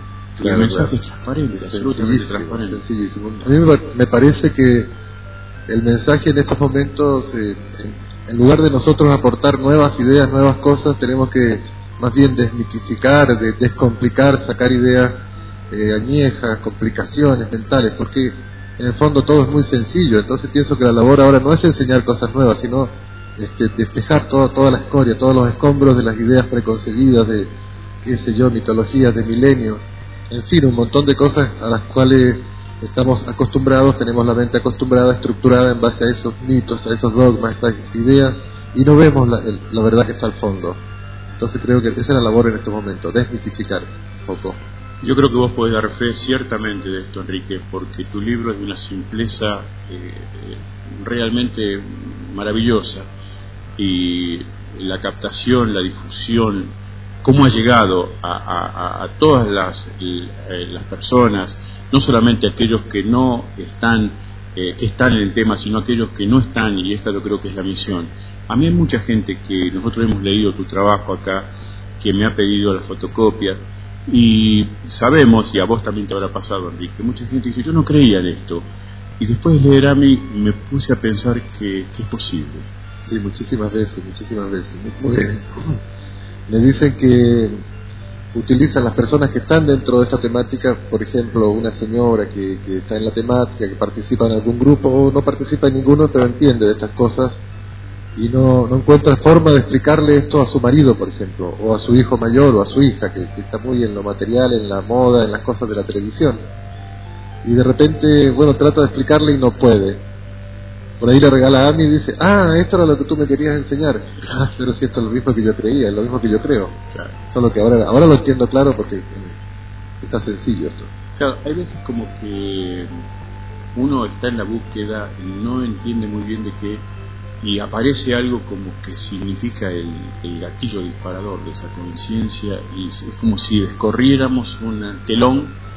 Yo siempre dije que a mí me- me quedó la sensación cuando comencé a estudiar esto que alguien vino, me tocó sobre el hombro, me abrió una ventanita para que yo asomara mi cabeza y me diera cuenta de que detrás de esa ventana que me proponían había una posibilidad distinta. Yo creo que de eso se trata. Por supuesto, Joaquín. Bien. Bien, muchísimas veces estuvo en esta mesa de trabajo el amigo eh, Enrique Barrios, autor de uno de los libros más maravillosos que yo he leído en mi vida, como digo en la entrevista, A mí el niño de las estrellas. Un gran honor fue para mí hace muchos años, cuando me invitaron a un congreso en Córdoba, coincidir con la señora Indra Devi, la dama del yoga. La, la Indra Devi fue la responsable de la introducción del yoga en la Argentina. Así dialogamos aquella tarde cordobesa hace ya muchísimos años. Estos años, como no sabe de la India, como dice alrededor de 10.000. Eh, Krishna enseñaba yoga a Arjuna, son 5.000 años hace, él no lo inventó.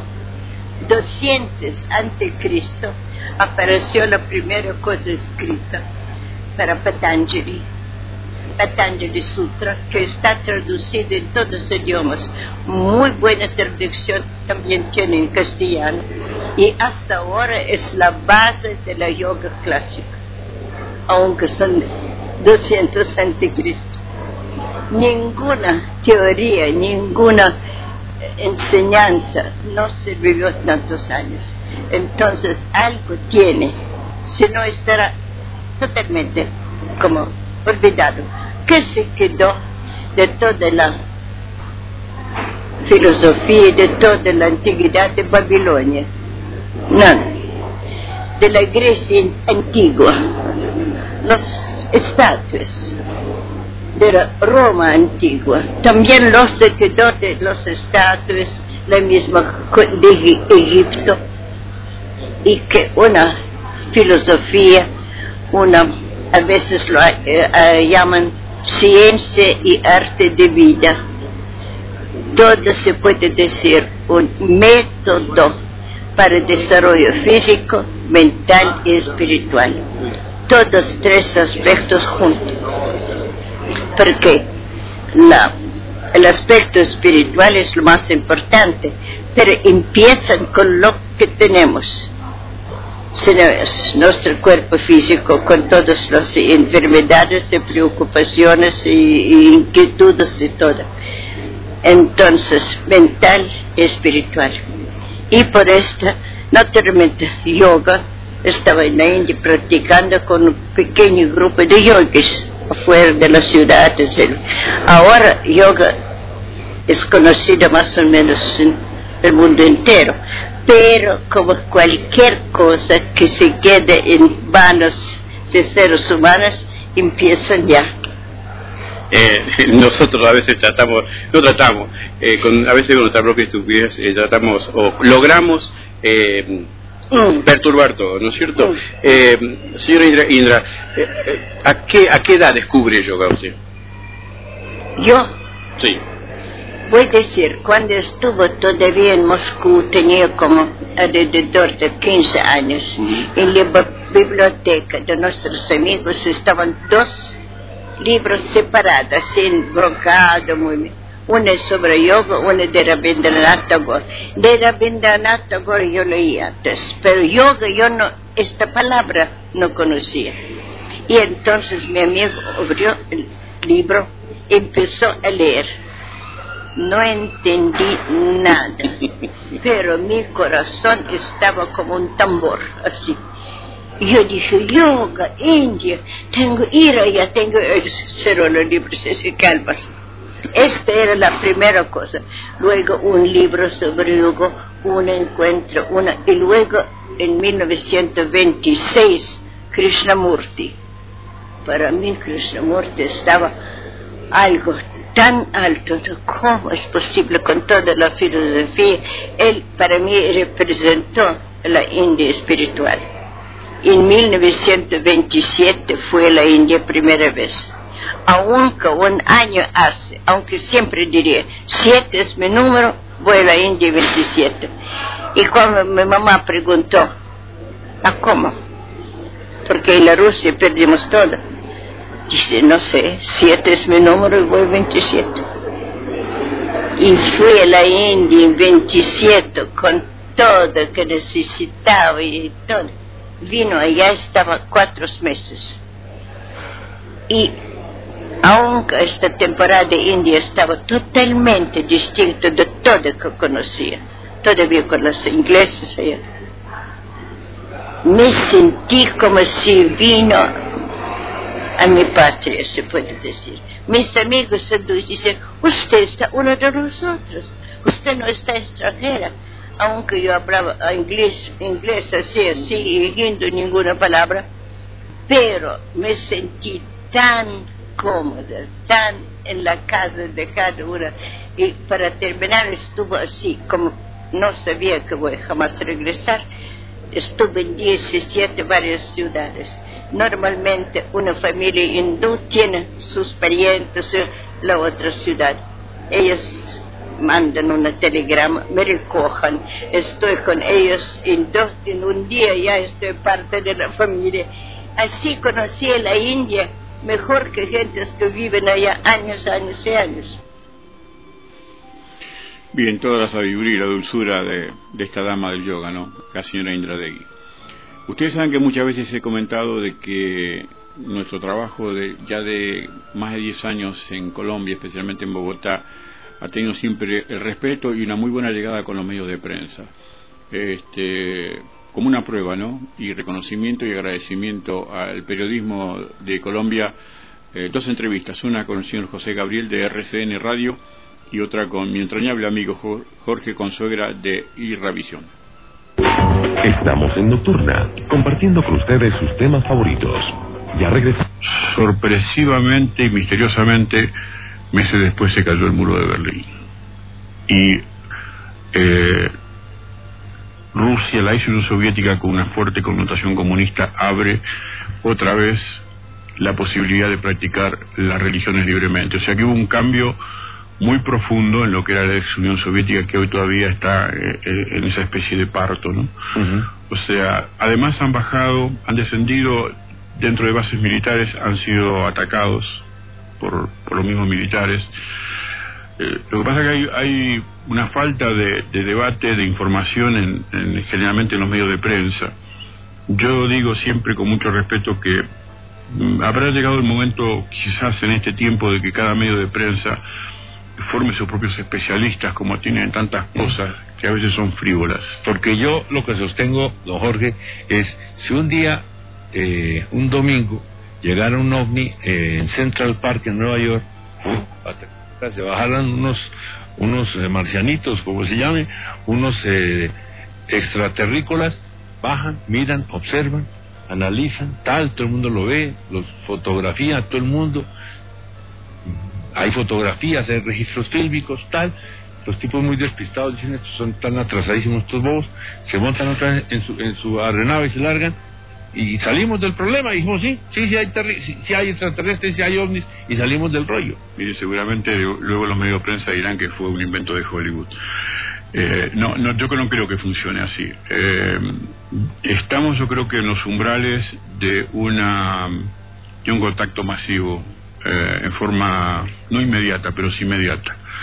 La realidad de la humanidad, no solamente por las cuestiones del- de, la perturbación meteorológica de todo tipo, eh, hay crisis sociales muy profundas. Fíjese usted la militarización de la frontera de México y mm, Estados Unidos, eh, producto de una, de una necesidad de cerrar fronteras ante el hambre de las personas. ¿no? Lo mismo está pasando en Melilla, en España, donde gente camina tres o cuatro meses en un desierto para poder llegar a un lugar donde pueda eh, mm, llevarse a la boca un pedazo de pan. Los reciben y los devuelven otra vez al desierto. Creo que ha llegado un momento en que el hombre tiene que tomar conciencia de que los que estamos en este planeta eh, podríamos armonizar la existencia para que todos pudiéramos vivir en paz y que todos tuviéramos eh, acceso a- al alimento primario Básico, que, es lo, claro. que es lo básico. ¿no? A nivel personal, ¿cuál ha sido la, la experiencia más profunda en, con ovnis o extraterrestres que ha tenido don Jorge? Bueno, mire, eh, yo en el año 1986 era funcionario de gobierno de un pequeño municipio de la provincia de Córdoba, que es una provincia mediterránea, de Argen- que está al noroeste de la capital federal, donde nos tocó ir a, no investigar porque no éramos investigadores, a supervisar un, un evento que había ocurrido a unos kilómetros sobre una sierra, es un lugar este, turístico, nos encontramos con una huella eh, de pasto quemado de más de 100 metros y el testigo de tres personas de testigos de un avistamiento la noche anterior. Eh, eso produjo hacer un informe, no- ni, ni, ni bien nos dimos cuenta, eh, no sabíamos qué, qué era lo que estaba pasando, pero hicimos un informe que dentro de la casuística OVNI está considerado como el quinto informe eh, oficial de testigos calificados, que son aquellas autoridades que se vienen a, a dar estos informes en Argentina. Eso produjo mm, la llegada masiva de periodistas y de investigadores que trabajaron, hicieron trabajo de campo retirando maleza, eh, piedras, insectos y se probó de que la fuente de calor que produjo ese hecho era desconocida. Para Capilla del Monte, que así se llama mi pueblo de adopción, porque yo nací en Buenos Aires, eh, produjo un cambio tremendo. Hay un cerro emblemático, conocido en todo el mundo que se llama Uritorco, en aquel entonces yo manejaba estadísticas y sabía que lo visitaban 400 personas por año a nivel turístico. Hoy lo visitan 50.000. Y el pueblo en los últimos cinco años ha duplicado su población de 7 a 14.000 habitantes. Todo esto producto de lo que mucha gente y periodistas de Argentina dicen que fue un invento. Pero yo creo que la gente puede ser tonta un rato, pero no durante 20 años. Con, con Jorge Suárez, un argentino que, pues estábamos hablando antes de empezar el programa, eh, los ingleses dijeron hace seis, siete días que definitivamente no existen ovnis, que hay otras cosas completamente distintas, diferentes, pero Jorge Suárez, él dice que sí, que, que sí existen los objetos voladores, que él ha asistido, ha visto, ha presenciado. Pues vamos a ver, ¿usted qué opina, Pombo, de todas maneras? A ver, de antemano estoy con lo que usted llama los ingleses. Sí. Sí, yo evidentemente no creo. Eh, si creo que hay vida en otros planetas, evidentemente es que es imposible que no lo haya. Sí. Pero no creo que nos hayan visitado ni esos cuentos, no. Sí, nada de eso que dice Jorge. Buenas noches. Hola, Jorge Nancy, Suárez. ¿Cómo estás? Muy bien, un gusto de estar compartiendo una noche más contigo, como hace tantos años, y decirte que me honra que me hayas invitado, como siempre, a tu programa, que tiene un alto nivel cultural, porque para mucha gente todavía cree que esto es un cuento de aparecidos, y nosotros los que andamos seriamente en estas cuestiones creemos que es el hecho cultural más importante dentro de la historia de la humanidad. Entonces sí hay. Yo no, creo, yo no creo en los ovnis, estoy absolutamente convencido que existen culturas de origen extraterrestre que nos visitan los hemisferios. Tiene que ser así. Sí. Bueno. Los números telefónicos, de pronto alguien tenga ese interés para hablar con Jorge Suárez, 320-0278, 320-0276, 320-0264 y 320-0263. Un oyente que quiere dialogar con Jorge, buenas noches. Buenas noches. Sí, muy buenas noches. Eh, usted, nosotros estamos planteando eh, o haciendo la pregunta, ¿usted cree que existen esos objetos voladores? No, yo simplemente quería eh, preguntarle al amigo argentino. Sí. Los argentinos hace mucho tiempo están interesados en ese tema. Sí. Hasta tal punto que por allá en la década de los 70 exis- existió un movimiento trotskista en Argentina que tenía eh, un periódico que llamaba Voz Proletaria. Y el, el jefe del grupo, que no me acuerdo el nombre ahora, eh, planteaba que había que hacer una alianza estratégica con los planetarios para derrotar al imperialismo yanqui. Yo quería preguntarle al amigo argentino en qué paró ese movimiento que los argentinos, pues el periódico no lo llamaban voz proletaria, sino voz planetaria. Planetaria, sí. Mil gracias por estar con nosotros. ¿Qué dice Jorge? Bueno, yo comencé con esto mucho después, en el año 86, pero eh, debo decir que, así como lo plantea el amigo de la audiencia, eh, me parece una soberana estupidez plantear una cuestión de esa naturaleza para, porque la historia indica y, y la investigación indica que la- los valores culturales de estas mm, civilizaciones que nos visitan eh, no han tomado nunca partido por ninguna raza de la Tierra, no lo podrían hacer porque este, tienen eh, eh, incorporado en, en sus realidades lo que ellos llaman el libre albedrío y, bueno, en fin, no eh, hacerse cargo de, de una cuestión de rivalidad de política me parece verdaderamente tonto. Sí, sí, sí. Jorge, ustedes vienen, digo vienen porque viene con su esposa y compañera, a hacer como un encuentro para estudiar más en profundidad lo que son estos objetos, lo que es el fenómeno.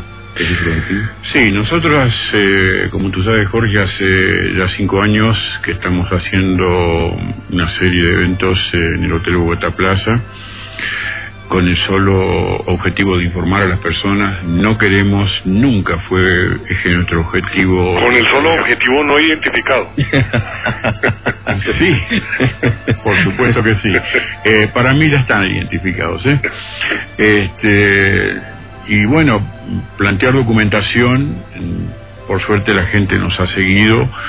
Si Dios quiere, este año vamos a abrir nuestra filial del Centro de Informes OVNIs de Córdoba, Argentina, acá en la ciudad de Bogotá, para poner a consideración de todas las personas que les interese la temática seriamente la documentación que tiene archivada eh, nuestro centro. Y te digo Jorge que este año nosotros vamos a mostrar en esa jornada que se va a hacer el 27 de mayo eh, los famosos 15 minutos que siempre eh, sospecharon de existir mm, grabados por Neil Armstrong y Aldrin en la Luna donde estos son eh, documentos originales de la NASA que llegaron a mi mano mm, por intermedio de Juan José Benítez, autor de Caballo de Troya, un hombre con un prestigio internacional de primerísimo nivel, del cual no se puede sospechar que sea mm, un escritor amarillista,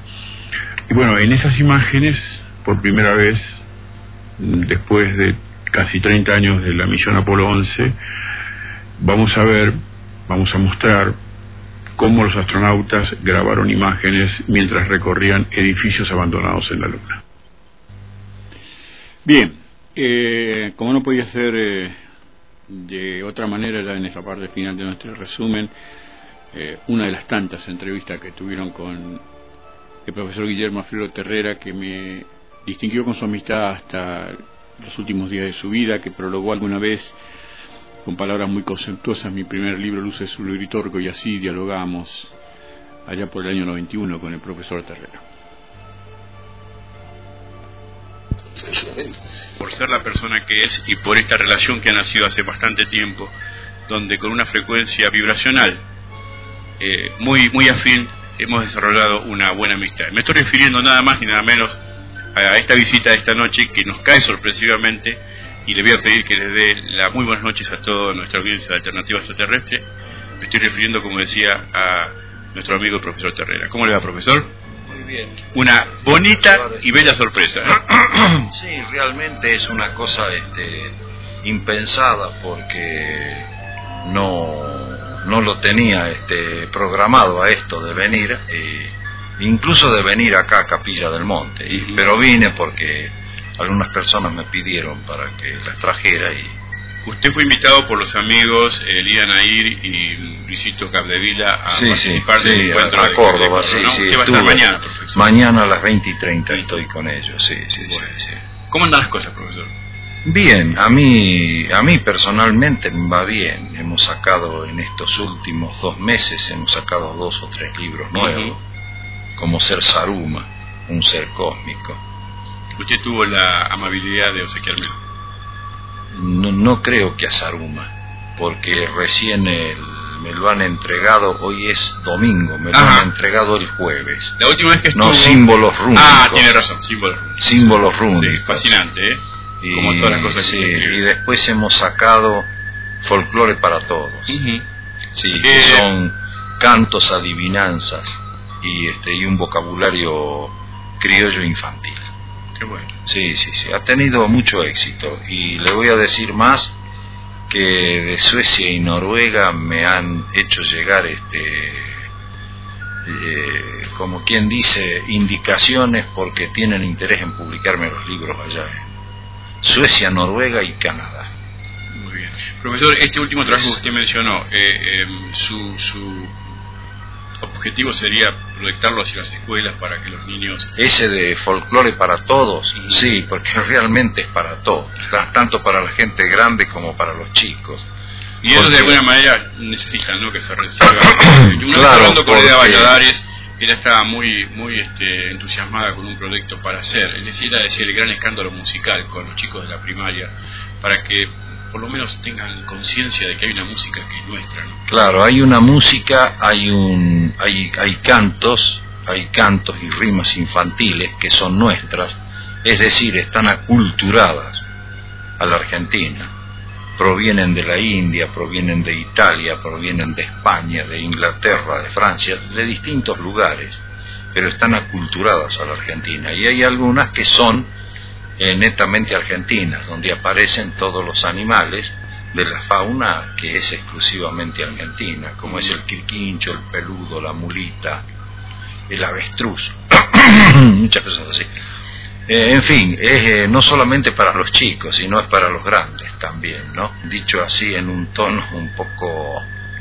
porque a los grandes les hace falta también este, Ah, la otra vez me decía una señora que eh, es saber lo que es el folclore, ¿no? este, que a veces nosotros estamos muy preocupados para, por la educación de nuestros niños, pero decía que también habría que ver, abrir a escuela para padres. Para los padres, sí, sí, porque... Y después le hacemos un vocabulario como de 500 páginas, de 500 palabras, de todo dedicado a lo que pueden conocer los muchachos del secundario, de la primaria, este, que no las conocen ellos. Hay palabras que no, no, que no saben el significado, que no lo conocen, entonces nosotros se los estamos dando.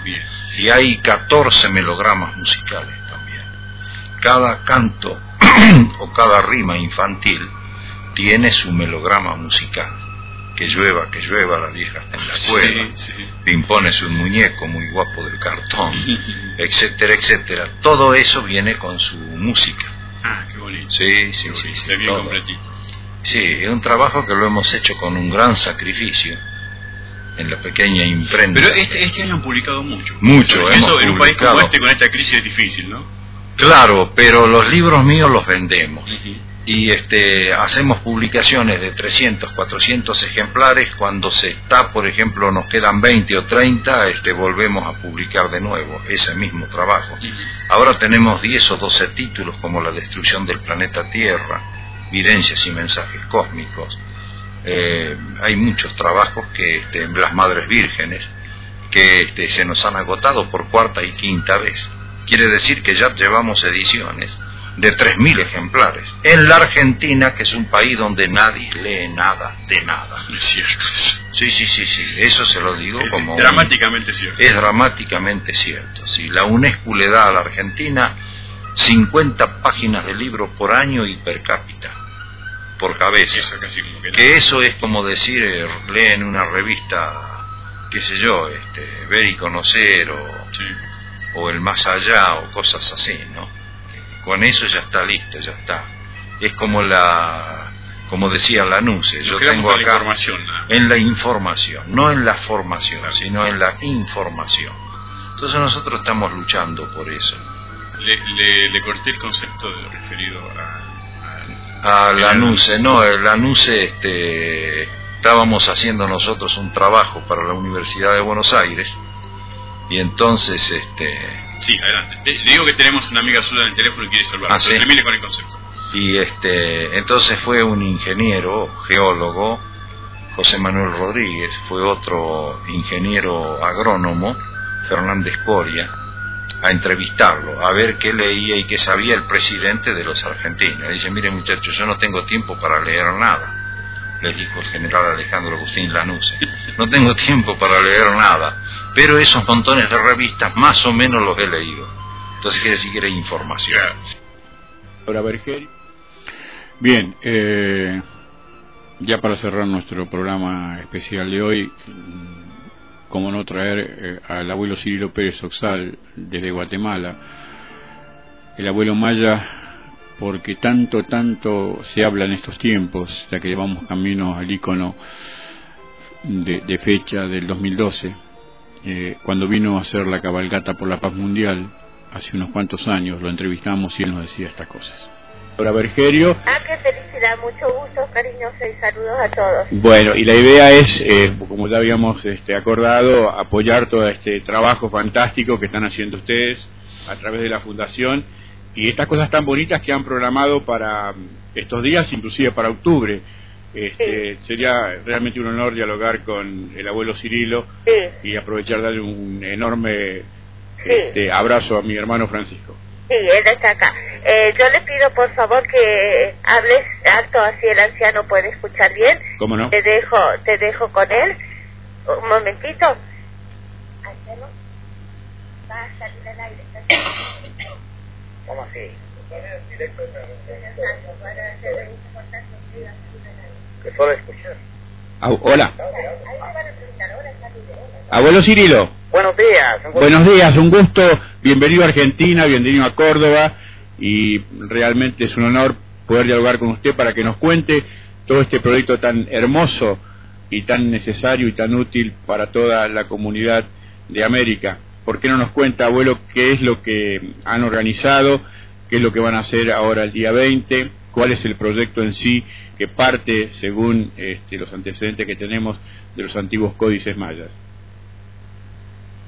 Bueno, muchas gracias. Eh, esta pregunta, pues, antes que todo, el auditorio que nos escucha, mi humilde respeto para todos y cada uno de los que, nos escuchan. Muy buenos días.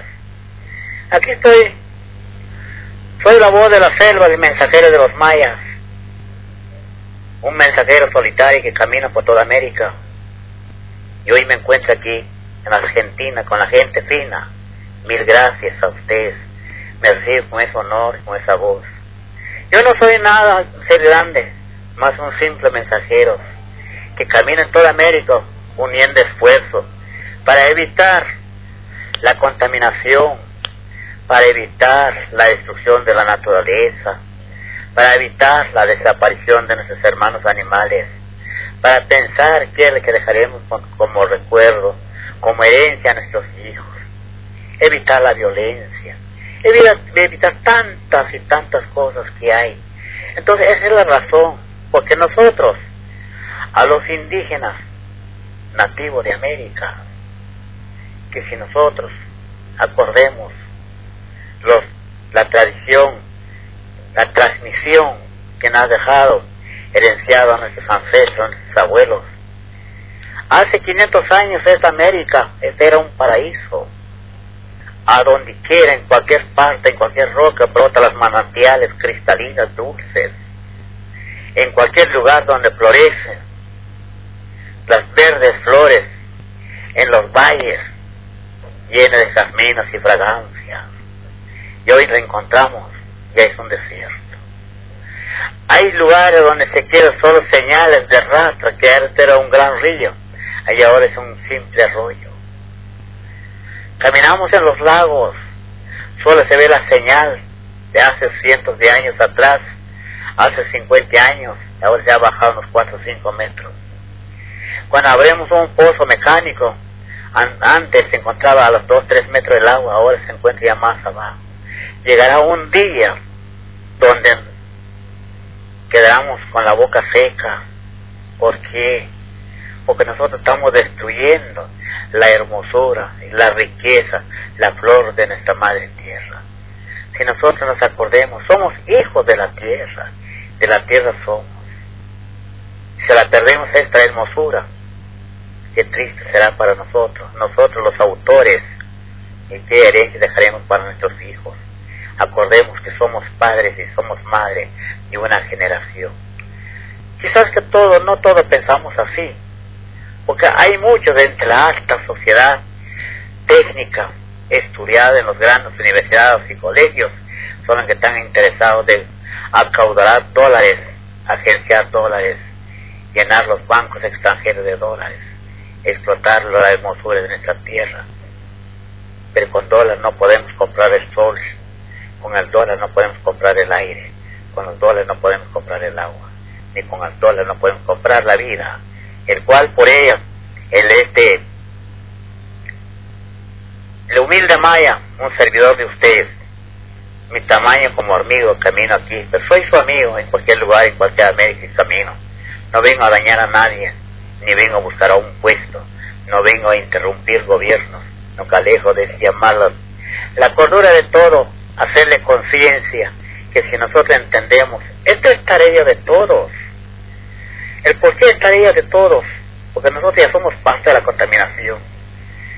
Caminamos en barcos, caminamos en lanchas, caminamos en aviones, caminamos en autos, usamos teléfonos, usamos la televisión, la energía eléctrica, alimentos ya procesados, con diferentes aparatos en nuestra casa. Entonces damos cuenta que somos parte de la contaminación que por eso vengo estos, haciendo esta voz, haciendo un llamado con mi voz sencilla de hablar a toda nuestra gente que nos escucha. Y hacer que para mí me siento muy orgullosa de que usted escuche mi mensaje. Porque para mí, esta es tarea de todos.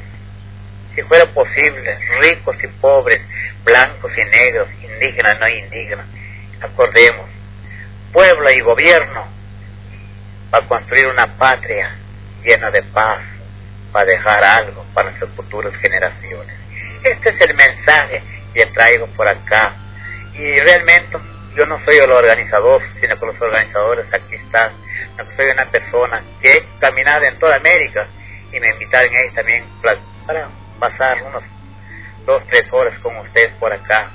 Desde aquí la llevo en el corazón, en la mente, el mensaje, el recibimiento que ustedes me están haciendo. Quiere decir y también ustedes son amantes de la paz, son amigos de la cultura, que somos hermanos, que si nos acordemos, mis hermanos, no tenemos diferencias.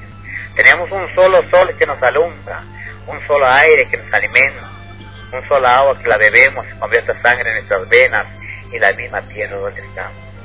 La tierra argentina igual a la tierra donde yo vivo, en mi Guatemala. Así es que mi humilde respeto para ustedes. Gracias. Estoy a la orden cualquier cuestionamiento, cualquier pregunta que me hagan. Mil gracias. Abuelo Cirilo. Bien, yo creo que no podíamos haber elegido mejor este material para cerrarnos con estos 23 años de trabajo, estos 1083 programas en la FM Astral de Capilla del Monte a través de nuestra alternativa extraterrestre, porque esta filosofía, dicha tan simplemente por el abuelo Cirilo, este abuelo Cirilo que conocimos personalmente en Bogotá en el 2001, perdón, en el 2002, donde con simpleza nos, transmitió la sabiduría de una cultura que viene desde el fondo de los tiempos, ¿no? Así que bueno, quisimos cerrar con, con las palabras. Hay muchísimo, pero muchísimo más. Este, sería hacer programas de semanas y de semanas. Llegué hoy a esta radio lleno de emoción, lleno de alegría para compartir con ustedes un programa más de Alternativa Extraterrestre y me voy con una profunda tristeza. Porque antes de comenzar el programa sufrimos una situación muy desagradable que no voy a comentar en absoluto, ni hoy ni nunca, que va a quedar en la intimidad de Luz Mari y la mía. Y les digo desde el fondo de mi corazón con una tristeza enorme, porque estamos acá y hemos soportado estos, todos estos años con mis dolores a cuestas, con la realidad de, renovar este compromiso cada domingo con muchísimo sacrificio, con muchísimo sacrificio. Eh, teníamos un, tenemos un compromiso con ustedes, por eso veníamos todos los domingos a esta radio FM Astral, a quien agradecemos infinitamente que nos haya cobijado durante 23 años. Pero este es el último programa de Alternativa Extraterrestre. Lo lamento en el alma, por ustedes. Esta tarea seguirá en nuestra radio de internet, Radio OVNI. Lamento hay muchos de ustedes que no podrán seguir nuestras transmisiones, que desde acá en más van a ser diarias. Pero bueno, hay cosas en la vida de los individuos que no se pueden superar. Y no se pregunten ni se hagan ningún tipo de película. Son cosas que, que, que suceden en la vida de relación y no, no asumo la posición de, de, yo tener la razón, no es una cuestión de razón, es una cuestión de dignidad y, y gracias, infinitas gracias, insisto, de lo más profundo de mi corazón, que nos hayan acompañado muchísimas personas de todo este fantástico Valle de Punilla desde hace muchísimos, pero muchísimos años. Esta fue la última edición de Alternativa Extraterrestre por la FM Astral de Capilla del Monte. Un abrazo enorme, que Dios los bendiga y será por esta radio hasta nunca.